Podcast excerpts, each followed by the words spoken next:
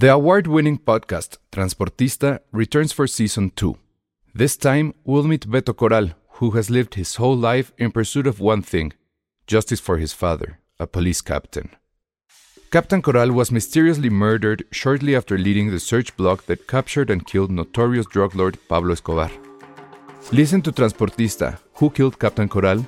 Available on the iHeartRadio app, Apple Podcasts, or wherever you listen to your podcasts. Spring is my favorite time to start a new workout routine. With the weather warming up, it feels easier to get into the rhythm of things. Whether you have 20 minutes or an hour for a Pilates class or outdoor guided walk, Peloton has everything you need to help you get going. Get a head start on summer with Peloton at onepeloton.com. Escuchas. Escuchas. Escuchas un podcast de Dixo. Escuchas Filmsteria con Penny Oliva, Ale Castro, Alejandro Alemán y Josué Corro. Hola a todos, bienvenidos a Filmsteria, el único podcast de cine que va a definir en los primeros cinco minutos cuál es el mejor pastelillo de toda la historia. Es la duda que todos han tenido siempre, lo sabemos. Ustedes cada que van a la tiendita de que hacen un break en su trabajo, el clásico voy al Oxxo que les traigo, pero ustedes mismos no saben porque se ven enfrente de ese bonito mueble que tiene todos los este, pastelitos. Entonces Penny nos va a contestar la pregunta. en un Fuck Mary Kill este... entre Gansito, Chocotorro y Dálmata. Pero aparte me gusta porque está solamente centrado en pastelillos fálicos. Exacto. pastelillos cuya, y cuya mascota es un, es un, es un animalito. Es un animalito. Casi también, ¿no? La misma forma, exacto. No, fálicas, fálicas. ¿Fálicas? La, ah. la, misma forma tienen los Twinkies, por ejemplo. Pero no ah, tiene un animalito. Pero no tiene un animalito. Son tres o cuatro, no creo si son tres o cuatro. acá, acá es el, submarino. El submarino sí era una ballenita, según yo. Bueno. Bueno, se llama submarino. Eran tres, sí, es cierto. sí. O sea, pero estas son, estas son las competencias obvias, o sea, las competencias directas. Eh, en mi caso, obviamente, me voy a casar con, el con mi chocotorro, mi amor. Y esto está difícil, ¿eh? Me voy a comer el dálmata y voy a matar el ganso. ¡Wow! Qué mal se escuchó lo de matar al ganso, pero muy bien. Es, es, como es, es siento que es como blasfemo, porque sin, el gansito no existirían los otros cientos. Eres, como Benedetta de los pastelitos. Estás cometiendo una blasfemia. Exactamente. ¿Vieron cómo lo conectamos? es muy. Sí, sí, sí, sí. Somos tan geniales. Bueno, esa, eh, fue pregunta de Alex Juárez, por cierto, hay que darle crédito a, pero Josué tenía otra alineación ahí. A ver, venga. No, no, yo también creo ¿Sigue siendo la misma? No hay forma de que alguien no se quiera casar con el chocotorro. Exacto. Pero yo tengo mi noche de amor con el gansito y al dálmata lo mato en sí. O sea, el mal dálmata ni siquiera tuvo que haber nacido. que por cierto, ahora en Navidad sacaron una edición Gold del gansito. Ajá. Y yo todavía, así bien emocionado, la veo en, la tienda. Porque además la vendían en caja. Creo que venían como, no sé, seis, no sé, algo así. Entonces, bien emocionado, la, compro. Se la compro para Patricia. Yo no debo de comer esas cosas. Entonces la compro a Patricia. Y muy decepcionada. Creo, es que creo que tenía. ¿Qué tenía? A ver si no sé si me está escuchando. Creo que tenía nuez y tenía no sé qué otras cosas. Ah, ya lo busqué. El relleno era de cereza. Ah, sí, según. Ah, y tenía nuez arriba. Ay, no, qué aburrido. Y, al caso, o sea, la parte, la parte chida también del gancito es su mermelada de fresa, no quiere cereza. Ah, es que o sea, la cereza, congelado. Siento que la cereza siempre es como estar comiendo una Tootsie Pop. Siempre. Ah, Entonces, no sé. Bueno, si es un Manhattan, no. si no estás comiendo.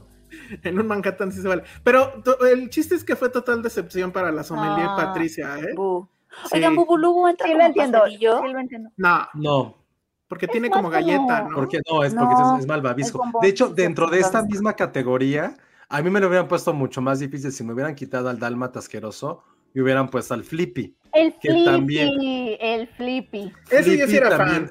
Flippy también entra en esa categoría, no sé aunque... Qué es Flippy. Ay, qué oso. Es, es un delfincito. Ajá. Y está más arriba que el dálmata. Ah, no. Mi mamá solo me dejaba comprar el gansito. Pero no es de mamá, que salió hace como cinco años y se volvió un fenómeno mundial. El ah. Flippy sí es como muy favorito y creo que ese sí, ay, no sé, ahí, es que no sé por qué tengo tanta lealtad hacia el dálmata, o sea, como ustedes saben, o sea, realmente no pegó tanto, ¿sí? O... No. No. de hecho, lo descontinuaron, descontinuaron. De hecho, es que el único que ha sobrevivido ha sido el gansito. El chocotorro también murió como en los 2000 Un ratito. El dálmata, el dálmata, también murió mucho tiempo y el flippy regresó también hace algunos años apenas. entonces, creo que el monopolio del gansito, el monopolio del gansito es medio culero. Hay una porquería que se llama napolitano, que es como un pastelillo. Yo sí lo recuerdo. Sí, pero no me acuerdo que era su. Ah, pero es, es, más como rectangular, sí, ¿no? Sí, es cuadrado, ajá. Luego está el que, no, el bueno, que estoy viendo unos que sí son alargados. Luego, otro que también está en la categoría, pero que ustedes dicen que no existía y según yo sí, es el famoso pipucho. que si lo buscan, lo van a encontrar y es como una mezcla entre gansito y... Es el hijo bastardo del gansito y el chocotorro, ¿eh? ¿Qué? Porque adentro tiene una cosa como morada. búsquenlo en Google. ¿Es, de marinela? sí, también. Nuevo pipucho marinera con relleno morado, iu. Ah, ajá. Pero trae chispas de colores. Trae chispas de colores, pues el, el... pipucho, pero creo que tenía como plomo o algo porque lo descontinuaron muy rápido. Ay, no, sí se ve asqueroso. Estoy viendo uno ahí todo X. Y luego hay otro más viejo que era el, lo estoy viendo ahorita, si no lo recordaba, el pipiolo. ¿No? O sea, ahí, ahí te ve el pipiolo. O sea, ¿quieres comer pipiolo? O pipucho. Probablemente por eso, miren. La forma fálica. Suenan albur, cañón. Sí, total. Sí, A ver, voy a intentar poner en, pantalla. El nito, el, nito sí entra, pero es mucho más inferior el negrito. Solo le vamos a decir negrito, lo sentimos. Que nos cancelen, pero va a ser el negrito siempre. El negrito, el pipiolo es un cambio de nombre, ¿no? Sí, cambió de nombre y de ¿Cómo se llama ahora? De hecho, no sé si se acuerdan que el negrito era bastante políticamente incorrecto porque era como la caricatura de un aborigen africano. Sí, sí, sí, negrito. Y ahora cambió por Nito y eres como un chico afrodescendiente, pero cool con su. Mira, estoy compartiendo las ah. envolturas viejas del pipucho y el pipiolo. Pero no, sé si tú las puedes este, poner. Ahí está ya. y ahí está. El pipiolo era como un violín. Ajá, era un gansito bebé. Un es como de la época de mi papá, eso. Sí. Oye, pero dice, dice Marinela arriba. Sí, Marinela. Ahí dice, ahí dice Marinela. Pero sí, los nombres sí son como de, de albur. Yo creo que sí, por eso fueron, ¿no? Sí. Ya me comí el pipucho, es raro. Sí, ahí te, sí. Está bien rico el pipucho, quiero un pipucho, se me antoja un pipucho. A mí sí me gustaba el negrito. Ah, yo pensé que el pipucho. El Muy A mí también. El negrito, era, negrito era bien chafa.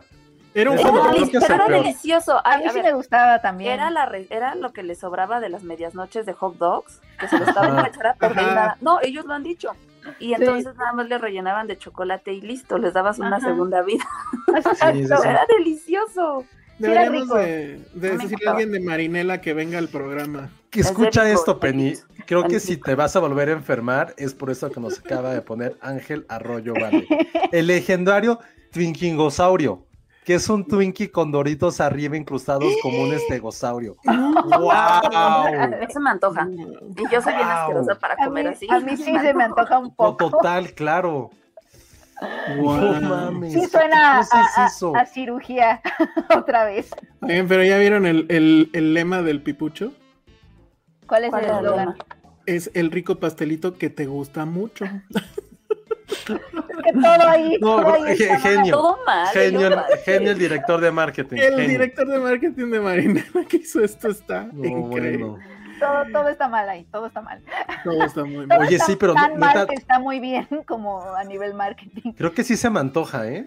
Oh, ya ves, ya te lo vendí muy bien. No, no, pero es que se me antoja por la combinación entre entre como la jalea morada, el ah. malvavisco y el panecito negro. A mí justo por la jalea morada no se me antoja. y dice la, la, la, la, envoltura dice con 30% de leche, ¿eh? Ya, pero además es... El tipucho con leche, ahí les va. El, que la, el que la envoltura se morada sí, sí es como muy este, interesante y, con eso de la jalea morada que decías, José, porque en la teoría del color, el, morado, el morado se relaciona con los pequeños pecados y placeres y por eso muchos chocolates, por eso muchos chocolates la envoltura es morada. Wow, wow. Y entonces voy a clavarme más en eso que dijo Penny, porque de hecho el morado es el color de lujo también. Ajá, era, era, era este, el pigmento más difícil de poder colorear, por decir algo, la ropa en tiempos antiguos, y por eso solamente lo usaba el clero y los reyes. También es un color que mucha gente odia precisamente por eso. Sí. como era muy difícil, era costoso, pero solamente lo usaba los, el clero, que pinche clero, ahorita vamos a llegar a ese tema, por, eh, por eso incluso, por eso incluso no hay, eh, no hay banderas con el color morado, porque era muy caro de poder hacerlo. Sí, es como suntuoso, pecaminoso, placentero, extravagante. Oye, muy bien, ¿eh? ¿Vieron cómo no nada más somos desmadre, también somos cultura? Exacto. Entonces, ¿por qué y hablamos de gastronomía. Exacto, ¿por qué no hay morado en las banderas? Pues ahí está, por eso. ¿Y por qué todos los chocolates tienen envoltura morada? Ahí está. Ahí está. Aunque siento que la envoltura más rica es la dorada. ¿A ti se te antoja más la envoltura dorada? A mí la morada, sí me funciona. Dice, entonces Barney es un dinosaurio de lujo. ah, y me gusta lo que dice nuestra querida Sandra, que fue su cumpleaños aparte, hace unos días, entonces felicítenla. Dice, para mí el morado es Ice White Shot.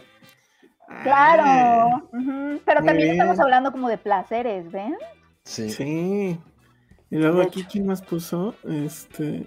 ¿Por qué tapan a los santos con morado? No, porque estaba muy ligado a la iglesia. Sí, y es que también ahorita ya es un color que también se, se liga al adviento, este, o sea, como que ya también es un, es un color muy ambiguo porque está ligado como a los placeres, pero al mismo tiempo está muy ligado a lo religioso.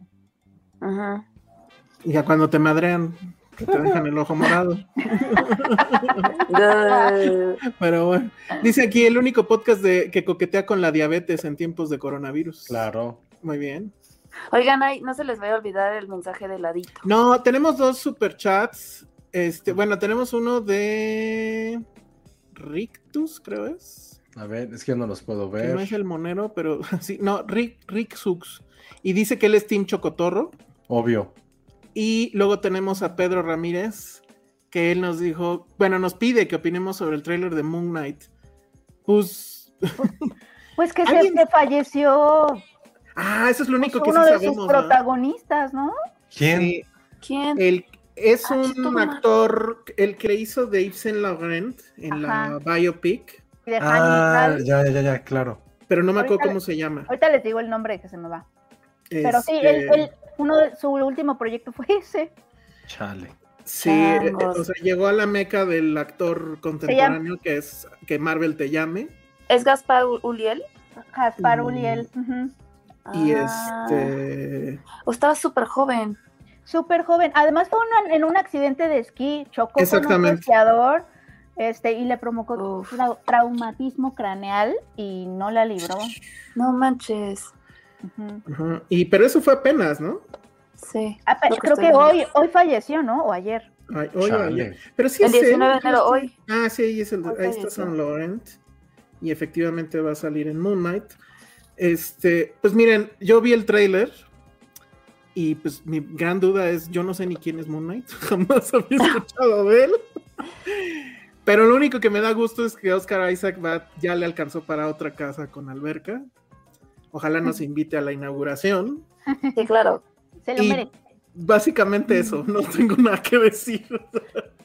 ¿Alguien yo igual, yo ni lo vi, o sea, yo vi el, trailer publicado, dije, ay, algo con Oscar Isaac, ahorita lo veo. Y ya nunca lo vi. Todo mal. Lo siento.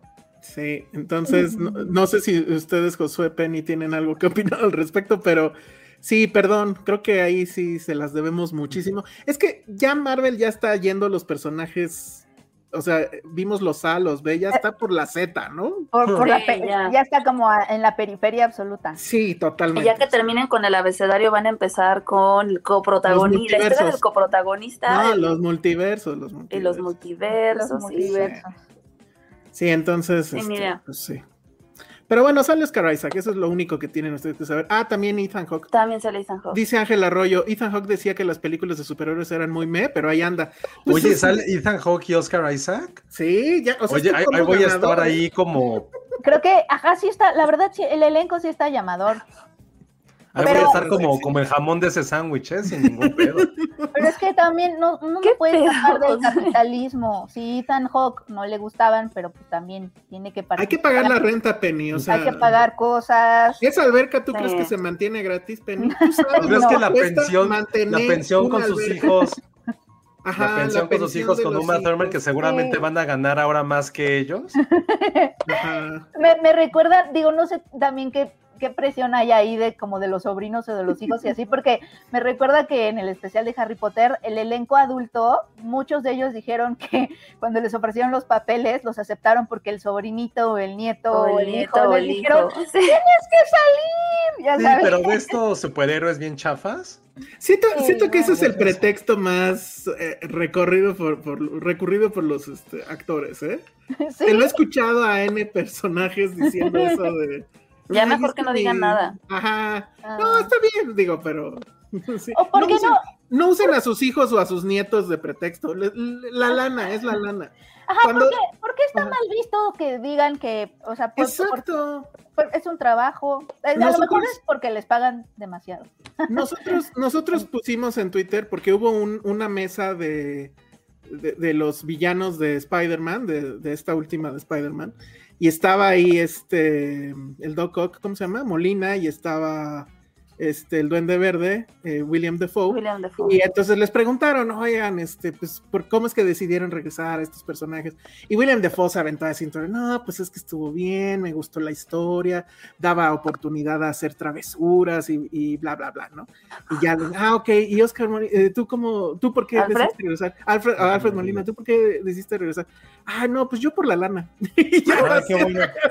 Lo amo. Güey, aplausos, es un capo, me parece perfecto. No, pero también porque William Dafoe, pues, o sea, sí es como válido preguntarle a este güey después de todo lo que ha estado haciendo. Alfred Molina pues. tenía también décadas, años sin hacer nada relevante. Sí, bueno, pero, o sea, nadie tiene, o sea, al final todos regresan por la lana, o sea, come on.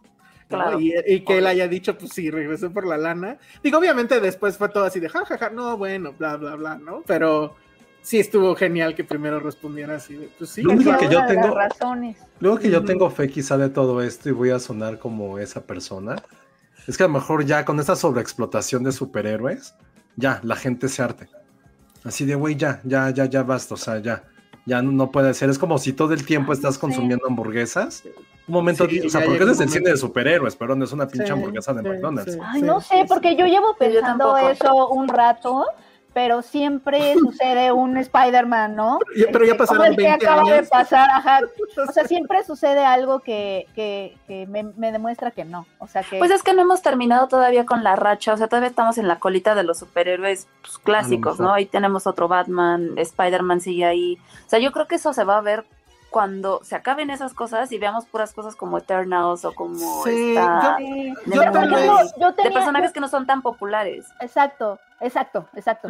O sea, con lo de los superhéroes, por ejemplo, yo tenía, o sea, cuando pasó Eternals y un poquito como que no, no resultó como esperaban, este, yo dije, no, yo creo que ya ahora sí hay un cansancio de superhéroes, pero entonces Spider-Man se acaba de convertir en la película más taquillera en la historia eh, de, en México, ¿no? Más que Endgame, y es como, ah, no, bueno, creo Pero sigue siendo justo, sigue siendo de esa misma línea de producción donde la carne todavía es entre mitad vaca y mitad rata. Ya va a haber un momento en que toda la carne está orientándose a que se vaya a hacer de rata. Y las ratas así de... Mm". Oye, dice aquí Iván Chimal, dice, nadie se ha, se ha hartado de las comedias románticas, ¿por qué pasaría con los superhéroes? Pero una cosa es un género y otra cosa es un gran subgénero. Pero es que ya se volvió género. O sea, es que no sé si siga siendo un género a partir género de... qué? ¿De la acción? ¿O de la ciencia ficción? No, pues de, es acción. De la ciencia ficción. Fantasía.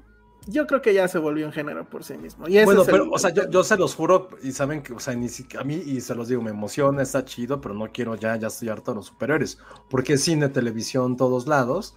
O sea, yo espero que a lo mejor pueda pasar algo como fue con los musicales en los años 30, 40, que fue como, ok, sí fue un boom de 20 años, güey, ya la gente no quería ver a una niñita tapeando y cantando. Entonces, a lo mejor esperemos que eso pueda. Qué bueno, eso pasó también porque pues el mundo ya se volvió más cínico y bla, bla, bla. Y no sé si eso va a pasar aquí. Digo, para cómo están las cosas, no dudaría, tal vez. No sé, es que también es eso, o sea, la pandemia, bla, bla, bla. No quieres ya tener un cine tan.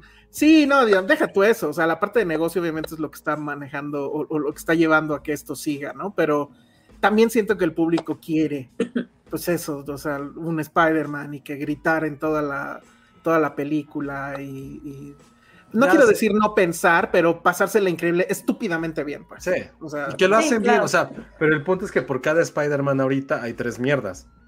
Sí, sí. Y antes solamente era como, ah, solamente hay una en verano y ya sabemos que va a ser algo increíble. Claro, como que, como, que explotemos todo. Exacto, como que es bienvenido como cualquier otro género, ¿no? Pero igual lo, que es cansado es la sobresaturación, que es lo que, o sea, que lo que, lo que, o sea, si hay algo que criticar es justamente el nada más querer hacer eso, ¿no? Como estudios, como grandes estudios, es como no.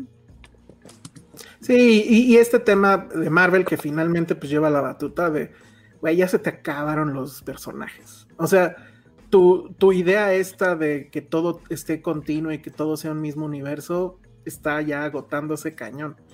Y lo que está haciendo DC, pues creo que va a ser lo que inevitablemente va a copiar Marvel, que es, ¿sabes qué? Ya olvídate del universo y empieza a hacer versiones de. O sea, yo, por Batman no tiene nada que ver con el anterior, ni con el anterior, ni con el anterior, ¿no? Entonces. Pero es que también cada personaje tiene un, un, un pues no sé si decirle subgénero, pero es como, tenemos el Batman clásico y el Batman que no sé qué, pero este Batman no es igual que este otro Batman, así como hay 20 mil Spider-Man, pues es que, o sea, las posibilidades. Al final van a terminar haciendo eso, Marvel. Es que yo creo que es ahí donde está la libertad, un poco más, porque, porque el MCU empieza a hacer pura trama, pura trama, pura trama, y de pronto pues es como medio limitante, ¿no? Tiene que pasar esto, esto, esto, para que llegues de punto A a punto B y y bueno, ya lo hemos hablado varias veces, pero a mí a veces siento que, es, que limita un poquito como la exploración de cosas.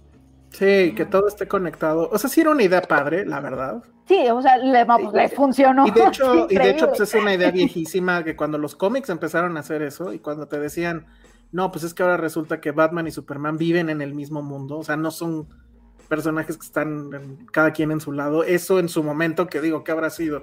los 50, los 40, fue una idea súper revolucionaria y ya ahorita sí, por lo menos en el cine sí ya es desgastante. O sea, por ejemplo, yo que no sé nada de superhéroes tampoco, pero ¿qué mierdas o quién mierdas de dónde salió el tal Peacemaker? Ah, bueno, ah, sí. De, Suicide Squad. De Suicide Squad, pero que a su vez creo, la verdad es que no, no, no estoy 100% seguro, espero no estar diciendo una tontería, creo que fue de esos personajes que compró DC de una empresa que se llamaba Charlton Comics o algo así. Y pues son igual, o sea, son de esos personajes de cuando Superman o Batman empezaron a caer o en ventas, pues empezaron a comprar lo que vieran alrededor. Y supongo que de ahí vino ese, ese y muchos del, del Suicide, o todos los del Suicide Squad, excepto Harley Quinn, obviamente. Y creo que la idea, o sea, la idea no es mala, es como una parodia con mucha mala leche de, Capitán América, pero en el caso de la serie, digo, ya vamos a hablar de la serie, supongo, este, pues sí se les fue completamente de... Eh, se, les salió de control, creo yo. Yo nada más vi 15 minutos y se me hizo muy Deadpool. O sea, como que intenta con este humor, mm. con el bailecito del principio, sea, se me hizo mucho ese estilo, pero digo, insisto, nada más vi 15, literal, aquí lo tengo, vi 14.59 minutos, casi los 15. Pues eh, sí tiene un poco de eso, pero, o sea, bueno, eh, para quienes no, la vieron, es la continuación inmediata de, ¿cómo se llama? De Suicide Squad, ¿no? De Suicide Squad. Y eh, de lo que trata, bueno, todos vimos qué le pasa a Peacemaker, supongo que no es un spoiler, pero Entonces, ah, mira, este es un gran dato de Jorge Arturo Aguilar López, el, el comedian, de Watch, el de The Watchmen, está basado en Peacemaker. ¿Qué es esto? Ajá, es, es este hombre, es este personaje que es este supremacista blanco, violento, pero que cree que justo lo que él hace, esa violencia que, aplica a la sociedad, pues es una cosa natural y que tiene que suceder para salvaguardar la paz, ¿no? Es una idea muy gringa, pero tanto, o sea, en, el comedian, en, en, Watchmen, pues no es que celebres a ese personaje, sino que el personaje dentro de su propia, casi decirlo, neonazismo, se vuelve una crítica justamente a la forma de hacer las cosas de Estados Unidos. Yo hubiera supuesto que Peacemaker iba a hacer un poco eso, porque es este hombre, insisto, violento, supremacista blanco, pero que es un idiota. Pero en la serie, sí, y en, la película sí se ve así, ¿no? O sea, es un poco tonto, pero chistoso, pero porque es torpe, etcétera. Y, al final de Suicide Squad este, lo, se convierte un poco en un villano. Sí, además es un villano. Y bueno, pues lo dábamos por muerto, pero pues clásico de los cómics, no está muerto. Y eso es lo que se ve en la serie. La verdad es que no se eh, empantana a James Gunn en ese sentido, simplemente encuentra una cualquier solución así de no, pues la bala no le dio ningún órgano este, importante y entonces lo salvan. Y él, o sea, hay una, eso sí no se explica, pero bueno, está, justo empieza cuando él está ya en el hospital y le dicen, bueno, pues ya estás bien, ya puedes irte. Y entonces él, ah, sí, en serio, o él esperaba que lo metieran a la cárcel, obviamente. Pero no, entonces pues se va y va con su papá, que luego bueno, nos enteraremos después que es un neonazi tal cual, y que es este, ¿cómo se llamaba el, Terminator de, metal? Bueno, el de... Ah. El de cristal líquido, ¿cómo se llama? De Mercurio, ese, ese señor. Ese es su papá, que la verdad es que sí está bien ese cast, porque sí se ve atemorizante y así Robert Patrick. exacto, qué miedo que ese güey, que bueno, ya está bien viejito también, pero bueno. Sí, yo tenía pesadillas con él correteándome con ¿Se acuerdan? Que le sí. y entonces ya de ahí entiendes un poco la personalidad de Peacemaker, porque este cuate, pues tal cual es un neonazi, racista, seguramente misógino, y pues de ahí como que lo justifican la personalidad del personaje, y de lo que va es que otra vez es un poco lo mismo. Amanda Waller, que es la que hizo a los, agrupó a los de Suicide Squad, le manda a otro equipo porque lo, necesitan para matar a no sé quién, un senador, por alguna razón supuestamente súper importante para salvar, tal vez no al mundo, pero sí a Estados Unidos. Pero está lleno de chistes muy al estilo James Gunn, que sí, o sea, ahora sí no tiene ninguna atadura, o sea, hay pues, chichis porque tiene que haber chichis, hay sexo porque tiene que haber sexo. Él otra vez sale en escenas de 20 minutos en calzones, este John Cena, como sucedió en Suiza Squad, ya saben, sus calzones. Como lo hacía cuando luchaba. Ah, también lo hacía cuando luchaba, yo no sabía eso. No, tenía como unas bermudas así bien de... Pegaditas. No, no, no, nada, así como de cholo. Órale, no, pues, ni idea. Ese era su look. Ajá, y lo que sí está padre, lo único que la verdad sí dices, bueno, ok, esto está cagado, es que resulta que tiene su mascota, que es un águila americana, pero pues hagan de cuenta que es como un perrito, porque cuando llega a la casa después de no verlo no sé cuántos meses o años, no sé, que estuvo en la cárcel, este, el, el águila lo abraza, que obviamente es un águila de CGI, pero está muy cagada, o sea, le abre la puerta del ah. coche y el águila entra como si fuera un perrito, pues, y se asoma por la ventana y es increíble esa águila. y además se llama Igly. Y si le hacen ese chiste, o sea, y si tienes un perro le vas a poner Perry, o sea, ¿no? Y yo le puse a mi gato gato, entonces soy un poco como Peacemaker. Pero. ok. Pero sí está muy cringe porque sí tiene este humor raunchy, o que intenta ser. Bueno, que es humor vulgar, pues. Hay una escena. por ejemplo, es de James Gunn, ¿no? Todo. Exacto, pero es el, es el James Gunn donde dices, como es serie, entonces ya puedes hacer lo que quieras, porque te digo, hay sexo así de vamos a mostrar desnudos este, femeninos. No tengo ningún problema con eso, pero sí es así como de, güey, estás poniendo tetas nada más por poner tetas. O sea, eres este adolescente con presupuesto donde puedes hacer chistes de tetas, chistes de pitos, hacen un chiste de, de Louis C.K. de que, este, bueno, ya saben lo que hacía Louis C.K. y por lo cual lo cancelaron. O sea, tiene toda esa serie de cosas. Las escenas de acción, la verdad es que no me parece que tengan, o sea, no estén particularmente memorables, ni mucho menos. Y es eso, o sea, ese tipo de humor que no entiendo a dónde va. Por ejemplo, todo ese diálogo de Luis y Kane nunca entendí si lo estaba apoyando o lo estaba criticando. Este, hay muchas discusiones que tienen que ver, pues sí, con racismo, con eh, el amor por las armas. Entonces entiendo que es el personaje, pero no logra, por lo menos no en los dos capítulos que yo vi, que sé que son pocos, pues, pero lo siento, este, no logra que haya una división entre la serie es esto, pero tiene este personaje que es así. Porque pasa mucho eso, ¿no? Con Tarantino, por ejemplo. Le dicen que su cine es violento, misógino, etcétera. No. O sea, hay personajes que son violentos, pero, o, misóginos, pues, pero la película no necesariamente es misógina. Y aquí la verdad es que te quedas con la duda, o sea, no sabes qué está pasando.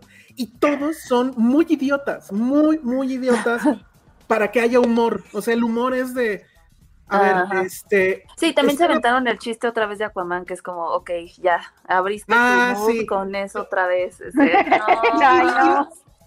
y le juega mucho al, diálogo tarantinesco, que no le queda. O sea, se avientan toda una perorata de si Aquaman. ¿Qué era? Sí. Sí, lo hace con los peces. Sí, lo hace, ajá, sí lo hace con los peces o no. ¿Otra vez? Es el mismo chiste. Sí, sí, otra vez. Y así hay varias cosas, o sea. Y te digo, hay, un, hay una escena donde él está huyendo de una, pues digamos, él solito se mete en una bronca y ya va la policía. Y entonces así de, güey, no mames, o sea, se supone que tú estás undercover, la policía no debe saber que estás con nosotros, te vamos a ir a rescatar. Y le dicen al hacker, a ver, hackea a la policía para que no haya evidencia de que fue él y que fue otra persona. Y entonces el hacker agarra y dice, ah, pues voy a poner al papá de Peacemaker como el responsable de esto. Y entonces dice, güey, eso es una estupidez. Si lo que queremos es que no haya evidencia, ¿por qué pones al papá? Pues, fue lo primero que se me ocurrió. Pero, o sea, no es chistoso, neta. O sea, sí, sí, sí, güey, eso es una estupidez. O sea, no, no, no hay forma de justificarlo, no es cagado. No, next. O sea, y así fue en los dos primeros episodios. ¿Viste los dos nada más? Solo vi los dos primeros. Había tres, creo, pero ya al tercero ya no llegué. Lo intenté ahorita antes de, pero mejor vi otras cosas. Entonces, este, sí, no. Dice Nora Rodríguez, su personaje en las luchas es como rapero, incluso recuerdo que describían sus shorts como los que usaba Chabelo para que se dieran una idea, órale. No, pues no, entonces cancelada Peacemaker. Pues es que no está chistosa ni siquiera, o sea, no. sé qué va a pasar después, hay mucho cringe. ¿Ustedes sí sabían que iba a salir la serie? Yo, la verdad, ni siquiera sabía. De pronto fue como de, Peacemaker. Sí, ya tenía rumores desde hace mucho. Desde Suiza Squad, ¿no? Ya estrenada, empezaron a decir va a haber serie. Sí. Y, se ve que se la aventó, mira. Rápido. Sí está muy bien hecha, o sea, sí se ve que hay mucha lana y que a Warner o a HBO o a los dos o a DC, a todos, este, eh, les interesaba. Pero, híjole, es que James Gunn James Gunn sí tiene este tema de que, o sea, le dejas libre tantito y empieza con sus chistes de pitos, ¿sabes? Sí, suena como Family Guy, Watchmen, con todo lo que ya hemos visto de, ay, cómo sufren los héroes, vean cómo son humanos y todos sus pinches defectos, güey. Siento que ya, ya, ya, también creo que ya, está, es muy cansado esto. Sí. Sí, no, no, no. Yo estaba esperando, la verdad, algo cagado, porque su personaje es muy cagado en Suicide Squad. Pero siento que funcionaba porque tenía a Idris Elba del otro lado y era este asunto de los disparos. De la contraparte, sí. Ajá. Y aquí no tiene a nadie porque todos son bien tontos, todos son este racistas, etcétera.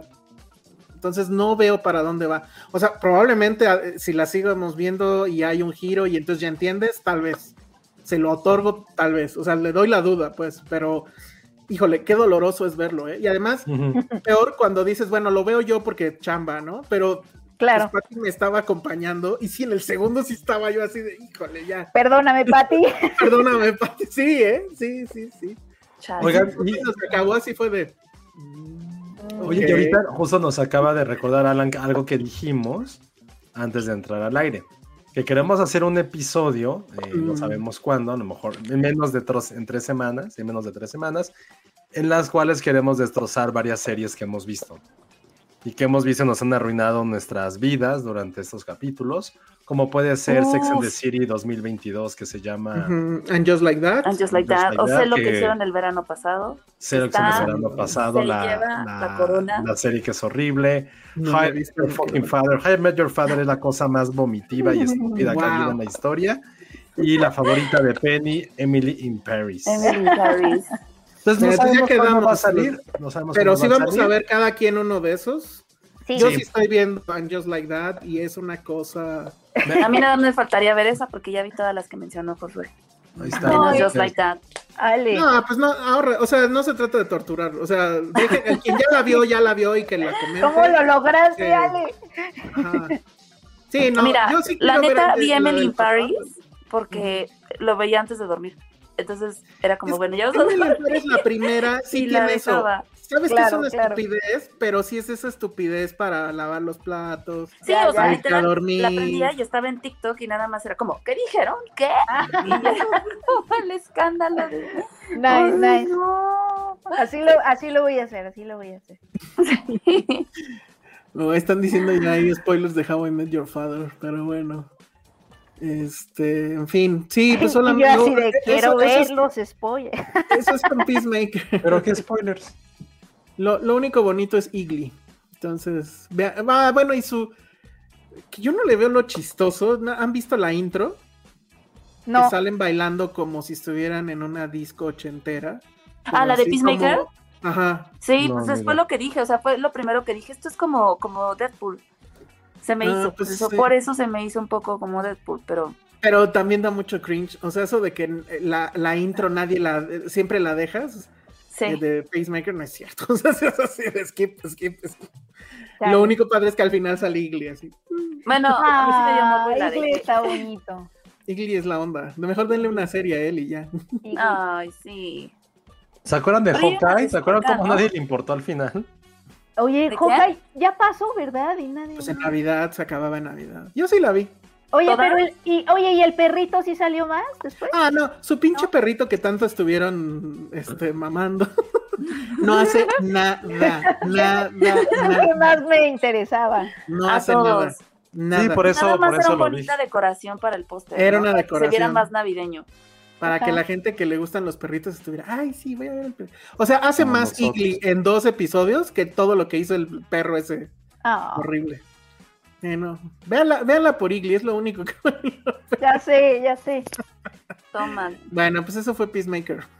Oiga, pero ¿saben quién sí está haciendo cosas buenas por streaming? Tan, tan, tan, tan. ¿Quién, José? Que ojalá lo pagara Apple TV. Apple TV sí está, sí, hace cosas buenas. Sí, yo, bueno, está haciendo cosas buenas y vienen cosas buenas. Como que. Vi, hoy salió el tráiler de esta cosa que se llama We Crash. Ajá. Y es, hay un documental ya de eso, pero pues sí quiero ver la serie. Es una serie con uh, Jared Leto, pero con Anne Hathaway también. Y habla sobre cómo se creó este famosísimo startup que se llama WeWork. Ah, claro, sí, sí, sí. y que ah, puso loca a mucha gente. Yo todavía recuerdo a alguien, no voy a decir su nombre, que estaba súper prendido con el tema WeWork y es, increíble y, conoces gente. Yo trabajé en WeWork. Por eso te decía de sí se oía bastante bien. No, estoy hablando de otra persona. No, no fui yo. Yo no estaba extasiada, o sea, sí me la pasé muy bien. Yo me acuerdo que. Sí, está bien padre, es súper cómico. En algún punto. Súper cómico, ¿eh? Súper cómodo. Lo único, mi único pero es que te cobran por todo. ¿Quieres una sola de juntas? Ah, bueno, eso es un costo extra. Que si quieres no sé qué, ah, eso es un costo extra. Pero fuera pues de eso, o sea, creo que te da como todas las facilidades, porque yo le decía a José, era, era pet friendly, que eso está increíble. Entonces todo el mundo llevaba sus ah. perritos. Y había una, unos niños ahí, unos chavitos que literal tocaban así de hola, este, somos el, este, paseamos perritos, ¿no? Entonces creo que les dabas 50 pesos y te cuidaban a tu perro todo el día, entonces se llevaban a los perros al roof, los bajaban, les daban agua, les daban premios, o sea, te los cuidaban. Porque muchos iban con sus perros, muchos, muchos. O sea, a los que mejor les fue en WeWork fueron los perros. Ojalá eso venga en la serie. O sea, ¿Iban, iban, iban, con gatitos? No, es que un gatito está más cañón cuidarlos. Sí, ¿verdad? Sí, está cañón los pero, no van a ir a trabajar ni a un WeWork. Teníamos billar, teníamos como ahí, o sea, teníamos juegos. Pero cada teníamos que un salón, que yo era fan de ese saloncito en el área común, que era para irte a dormir. Literal, si te sentías muy estresado, lo apartabas y te ibas a dormir un rato. Ah, está increíble, de que yo sí, quiero ver, pero ¿de qué trata? O sea, lo que pasa es que lo que trata es como el chavo que lo inventó, pues se volvió millonario, ya saben, estas empresas que les llaman unicornio, porque son, pues sí, demasiado bellas para ser ciertas. Y pues cómo entró en esta locura de sí, lo estoy haciendo increíble y estoy cambiando la forma de cómo el universo trabaja, bueno, el planeta trabaja y este y se la creyó. Entonces, pero era se vuelve en algún momento se volvió una secta porque el güey hacía estas mamadas que les encantan de repente en las empresas, ¿no? De este fin de semana nos vamos a ir a, no sé, a Valle, güey, y, vamos para, para hacer networking, porque la palabra mágica era networking, ¿no? Y este... Y entonces ese güey llegaba en helicóptero, porque pues ya millonario, y eran, o sea, hagan de cuenta que era un Woodstock, pero de toda la gente de diferentes WeWorks de todo, de todo Estados Unidos. Y pues es eso, o sea, de repente empezó a subir la acción. Ese tipo de cosas a mí me dan escalofrío. a mí me dan escalofrío. En WeWork, WeWork organizaba fiestas como mensuales, o sea, si había un evento, no sé, celebración de no sé qué, ya hacían fiestas temáticas. Me acuerdo que la última... Todo eso venía del gringo, Ajá. Hicieron una así, fiesta de Alicia en el País de las Maravillas y neta, o sea, metieron árboles, metieron, o sea, una decoración que dices, no mames, o sea, los pasteles así reales, o sea, todo y era como, ven, entrada libre, ¿no? O sea, o va a haber tal curso de no sé qué, o va a haber venta porque los de WeWork teníamos como facilidades, entonces venía, supongamos, Tefal, y va a venirte a vender todo al 50% de descuento porque eres WeWork. O si eres WeWork, puedes comprar, o sea, tenías descuentos en un montón de cosas. La verdad es que estaba increíble, increíble, increíble. No, no, pero la empresa como tal... Que, excepto que a mí las únicas cosas que no me gustan es que me hagan convivir a la fuerza. Bueno, no, era obligatorio, ¿eh? No, o sea, no, no, avisaban y ya. No, no, no, lo digo por lo que dijo Elsa de, cuando ya se fueron al ah. extremo. Eso que cuentas, Ale, se oye increíble. No, no, eh, eh creo que en el, en el, gringo, o sea, cuando estabas en el corporativo gringo, creo que sí era fuerzas. O sea, no que fuera fuerzas, pero obviamente te empezaban a ver sospechosos si no ibas. Si no ibas, claro. Porque era así de. Porque, mm, o sea, pero los que no estaban en el corporativo de WeWork, ¿no? Pero es que se volvió una red, o sea, eran todos los WeWorks y entonces se fue haciendo una cosa gigante. y después vino ya la debacle porque evidentemente el modelo de negocio no estaba bien pensado. Y creo que pues ya ahorita está muerto o siguen. Por la pandemia, yo pensé que ibas a contar que los afectó la pandemia, pero no, vino desde, antes, vino desde antes la debacle, ajá. Ah, yo, yo también odio todas esas cosas de integración, me caga. Sí, ¿verdad, Alex? Que sí son Me este, caga, así de vamos a hacer un ejercicio de integración y vamos a Imagínate que llega Jared Leto y te dice, ven, vamos a integrar, así con su intensidad loca. Por eso la quiero ver.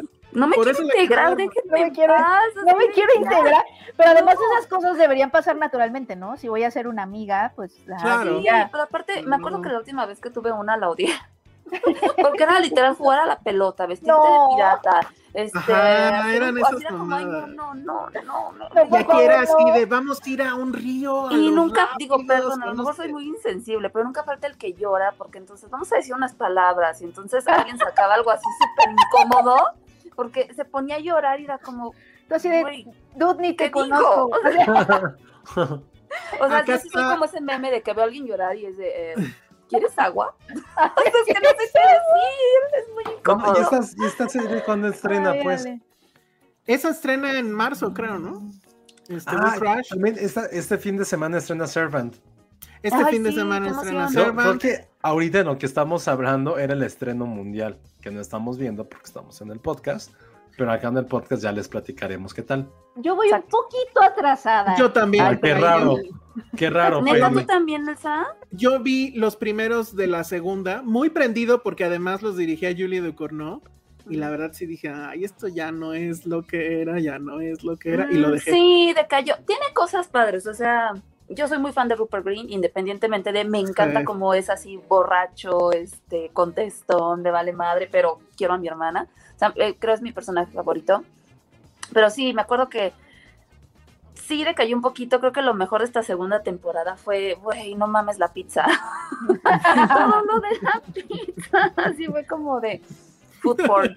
Oye, Laura Orozco dice, ¿para cuándo la integración en Filmsteria? Nunca. ¿Cómo le haríamos? A ver, Cuando no haya pandemia, en un WeWork también. La peor integración que tuve en mi vida fue hacer unas olimpiadas y entonces nos, nos dividieron como en equipos y cada equipo era un país y a mí me tocó Taiwán, que ni siquiera es reconocido como país por varios países. A ver, otra vez, otra vez, otra vez, así, como diría yo con Tanza, pip, pip, pip, Fueron, fueron unas olimpiadas y entonces a cada, a, todos nos dividieron en diferentes equipos y a cada equipo le dieron, o sea, tenían, eran un país, tenías que o sea, jugar a las Olimpiadas como Es como el de los Simpson cuando se juegan a la ONU. Ajá, teníamos que desfilar con nuestra bandera y todo el día, a ver, quiero, quiero que escuchen bien esto, todo el día había, hubo eventos, pero además deportivos, voleibol, fútbol, eventos en los que yo soy cero buena, o sea, creo, que, solo hubo un evento que era el juego de mímica, que, que, en donde me destaqué, de películas, de, adivina la película, y todo lo demás fue, ha sido de los peores días de mi vida, o sea... sí, porque te obligan a participar y es como, no quiero, no quiero correr más la pelota, no. Taiwán, o sea, de verdad tenía que estar Taiwán en la lista de equipos. No es porque tenga nada en contra de Taiwán, pero. Como el Tíbet.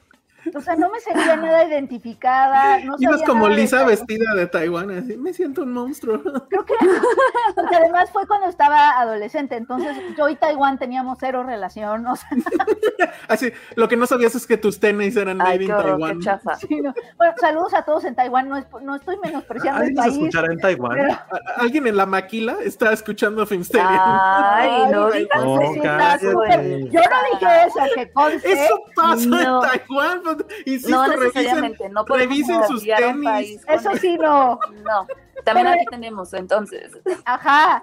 No, no, no, o sea, sí, yo sufrí muchísimo esa integración, sobre todo por los eventos deportivos, o sea, no, fue horrible, porque además sí me veían así como Daria en voleibol, yo no sabía jugar voleibol, y así como Daria no le pegaba la pelota, así se me volteaban a ver mis, mi equipo como, ay, no. No, es horrible. Es, como si me hicieran vivir otra vez la primaria o la secundaria, ¿no? Ah, bueno, nosotros en la última también nos hicieron como vender. Nos daban dinero falso y entonces tenías que comprar cosas de piratas. ¿Qué? Ajá, te daban un mapa del tesoro, pero tenías dinero y entonces tenías que, por ejemplo, así de, no. sé, este collar de oro cuesta tanto, entonces tienes que intercambiar con no sé qué tanto, o sea, era como para aprender a manejar. ¿Y qué no trabajabas ese día? Pues el jefe me acuerdo que fue tres semanas, pero fue como de es que es integración y yo así de ahí. ¿Por? O sea, no, no pregunten si no, no trabajabas, era como un convivio, como cuando era el día del estudiante o día del niño en la escuela. No, era como de, güey, pues vengan de diario con su ropa hecha en Taiwán. A mí me pusieron un moderador. Ah, ¿Verdad? Con edecanes que vigilaban que hicieras como todo. Entonces, a ver, no, entonces estaba en un iPad y tenías que ahí como anotarte y todo. Entonces Alejandra sí contestó y Alejandra sí hizo no sé qué. Ay, no, datos, por Dios, y, luego, esa data se la llevaba a recursos. Entonces, si no querías participar, era como, a ver, platiquemos. ¿Por qué, no, quieres, participar? participar? Váyanse a la mierda. No, no, no, no, no, no. eso no se hace, es horrible. yo, yo, creo que sí lo podría soportar. O sea, eran lugares donde tanto agüita, tu comida, te llevaban tus hijos. Mira, una integración sería vámonos al rollo. Perros. ¿Quién va al rollo?